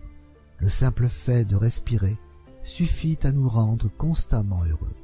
À jouir de la vie, sentez le plaisir que vous avez à être vivant, à ressentir de l'amour. Prière pour être libre. En ce jour, nous te demandons, ô Créateur de l'univers, de venir à nous et de partager avec nous une puissante communion d'amour. Nous savons que ton vrai nom est amour, que de communier avec toi signifie partager la même vibration, la même fréquence que la tienne, parce qu'il n'y a que toi dans l'univers. Aujourd'hui, aide-nous à être comme toi, à aimer la vie, à être la vie, à être l'amour. Aide-nous à aimer comme tu aimes, sans condition, sans attente, sans obligation, sans jugement. Aide-nous à nous aimer et nous accepter sans jugement, car lorsque nous nous jugeons, nous nous culpabilisons et ressentons le besoin d'être punis. Aide-nous à aimer tout ce que tu as créé inconditionnellement en particulier les autres êtres humains, surtout nos proches, nos parents et ceux que nous nous efforçons tant d'aimer. Car lorsque nous les rejetons, nous nous rejetons nous-mêmes, et lorsque nous nous rejetons, c'est toi que nous rejetons. Aide-nous à aimer les autres tels qu'ils sont, sans condition. Aide-nous à les accepter tels qu'ils sont, sans jugement, car si nous les jugeons, nous les déclarons coupables, nous les critiquons et nous ressentons le besoin de les punir. En ce jour, lave notre cœur de tout poison émotionnel, libère notre esprit de tout jugement afin que nous vivions intégralement dans la paix et dans l'amour. Aujourd'hui est un jour spécial. Aujourd'hui nous ouvrons nos cœurs pour aimer à nouveau afin de pouvoir nous dire les uns les autres « Je t'aime » sans peur et en le ressentant vraiment. Aujourd'hui, nous nous offrons à toi. Viens à nous, sers-toi de nos voix, de nos yeux, de nos mains et de notre cœur pour que nous puissions nous offrir en une communion d'amour à chacun. Aujourd'hui, ô Créateur, aide-nous à être exactement comme toi. Merci pour tout ce que nous recevons en ce jour, en particulier la liberté d'être qui nous sommes vraiment. Amen. Prière pour l'amour. Ensemble, nous allons partager un rêve merveilleux, un rêve que vous souhaiterez faire en permanence. Ce rêve se déroule par une journée magnifique, chaude et ensoleillée. Vous entendez les oiseaux, le vent et une petite rivière. Vous marchez vers la rivière, au bord de laquelle un vieil homme médite. De sa tête, vous voyez jaillir une lumière magnifique de différentes couleurs. Vous essayez de ne pas le déranger, mais il sent votre présence et ouvre ses yeux. Il a de ses yeux qui sont pleins d'amour et il arbore un grand sourire. Vous lui demandez comment il fait pour irradier toute cette splendide lumière.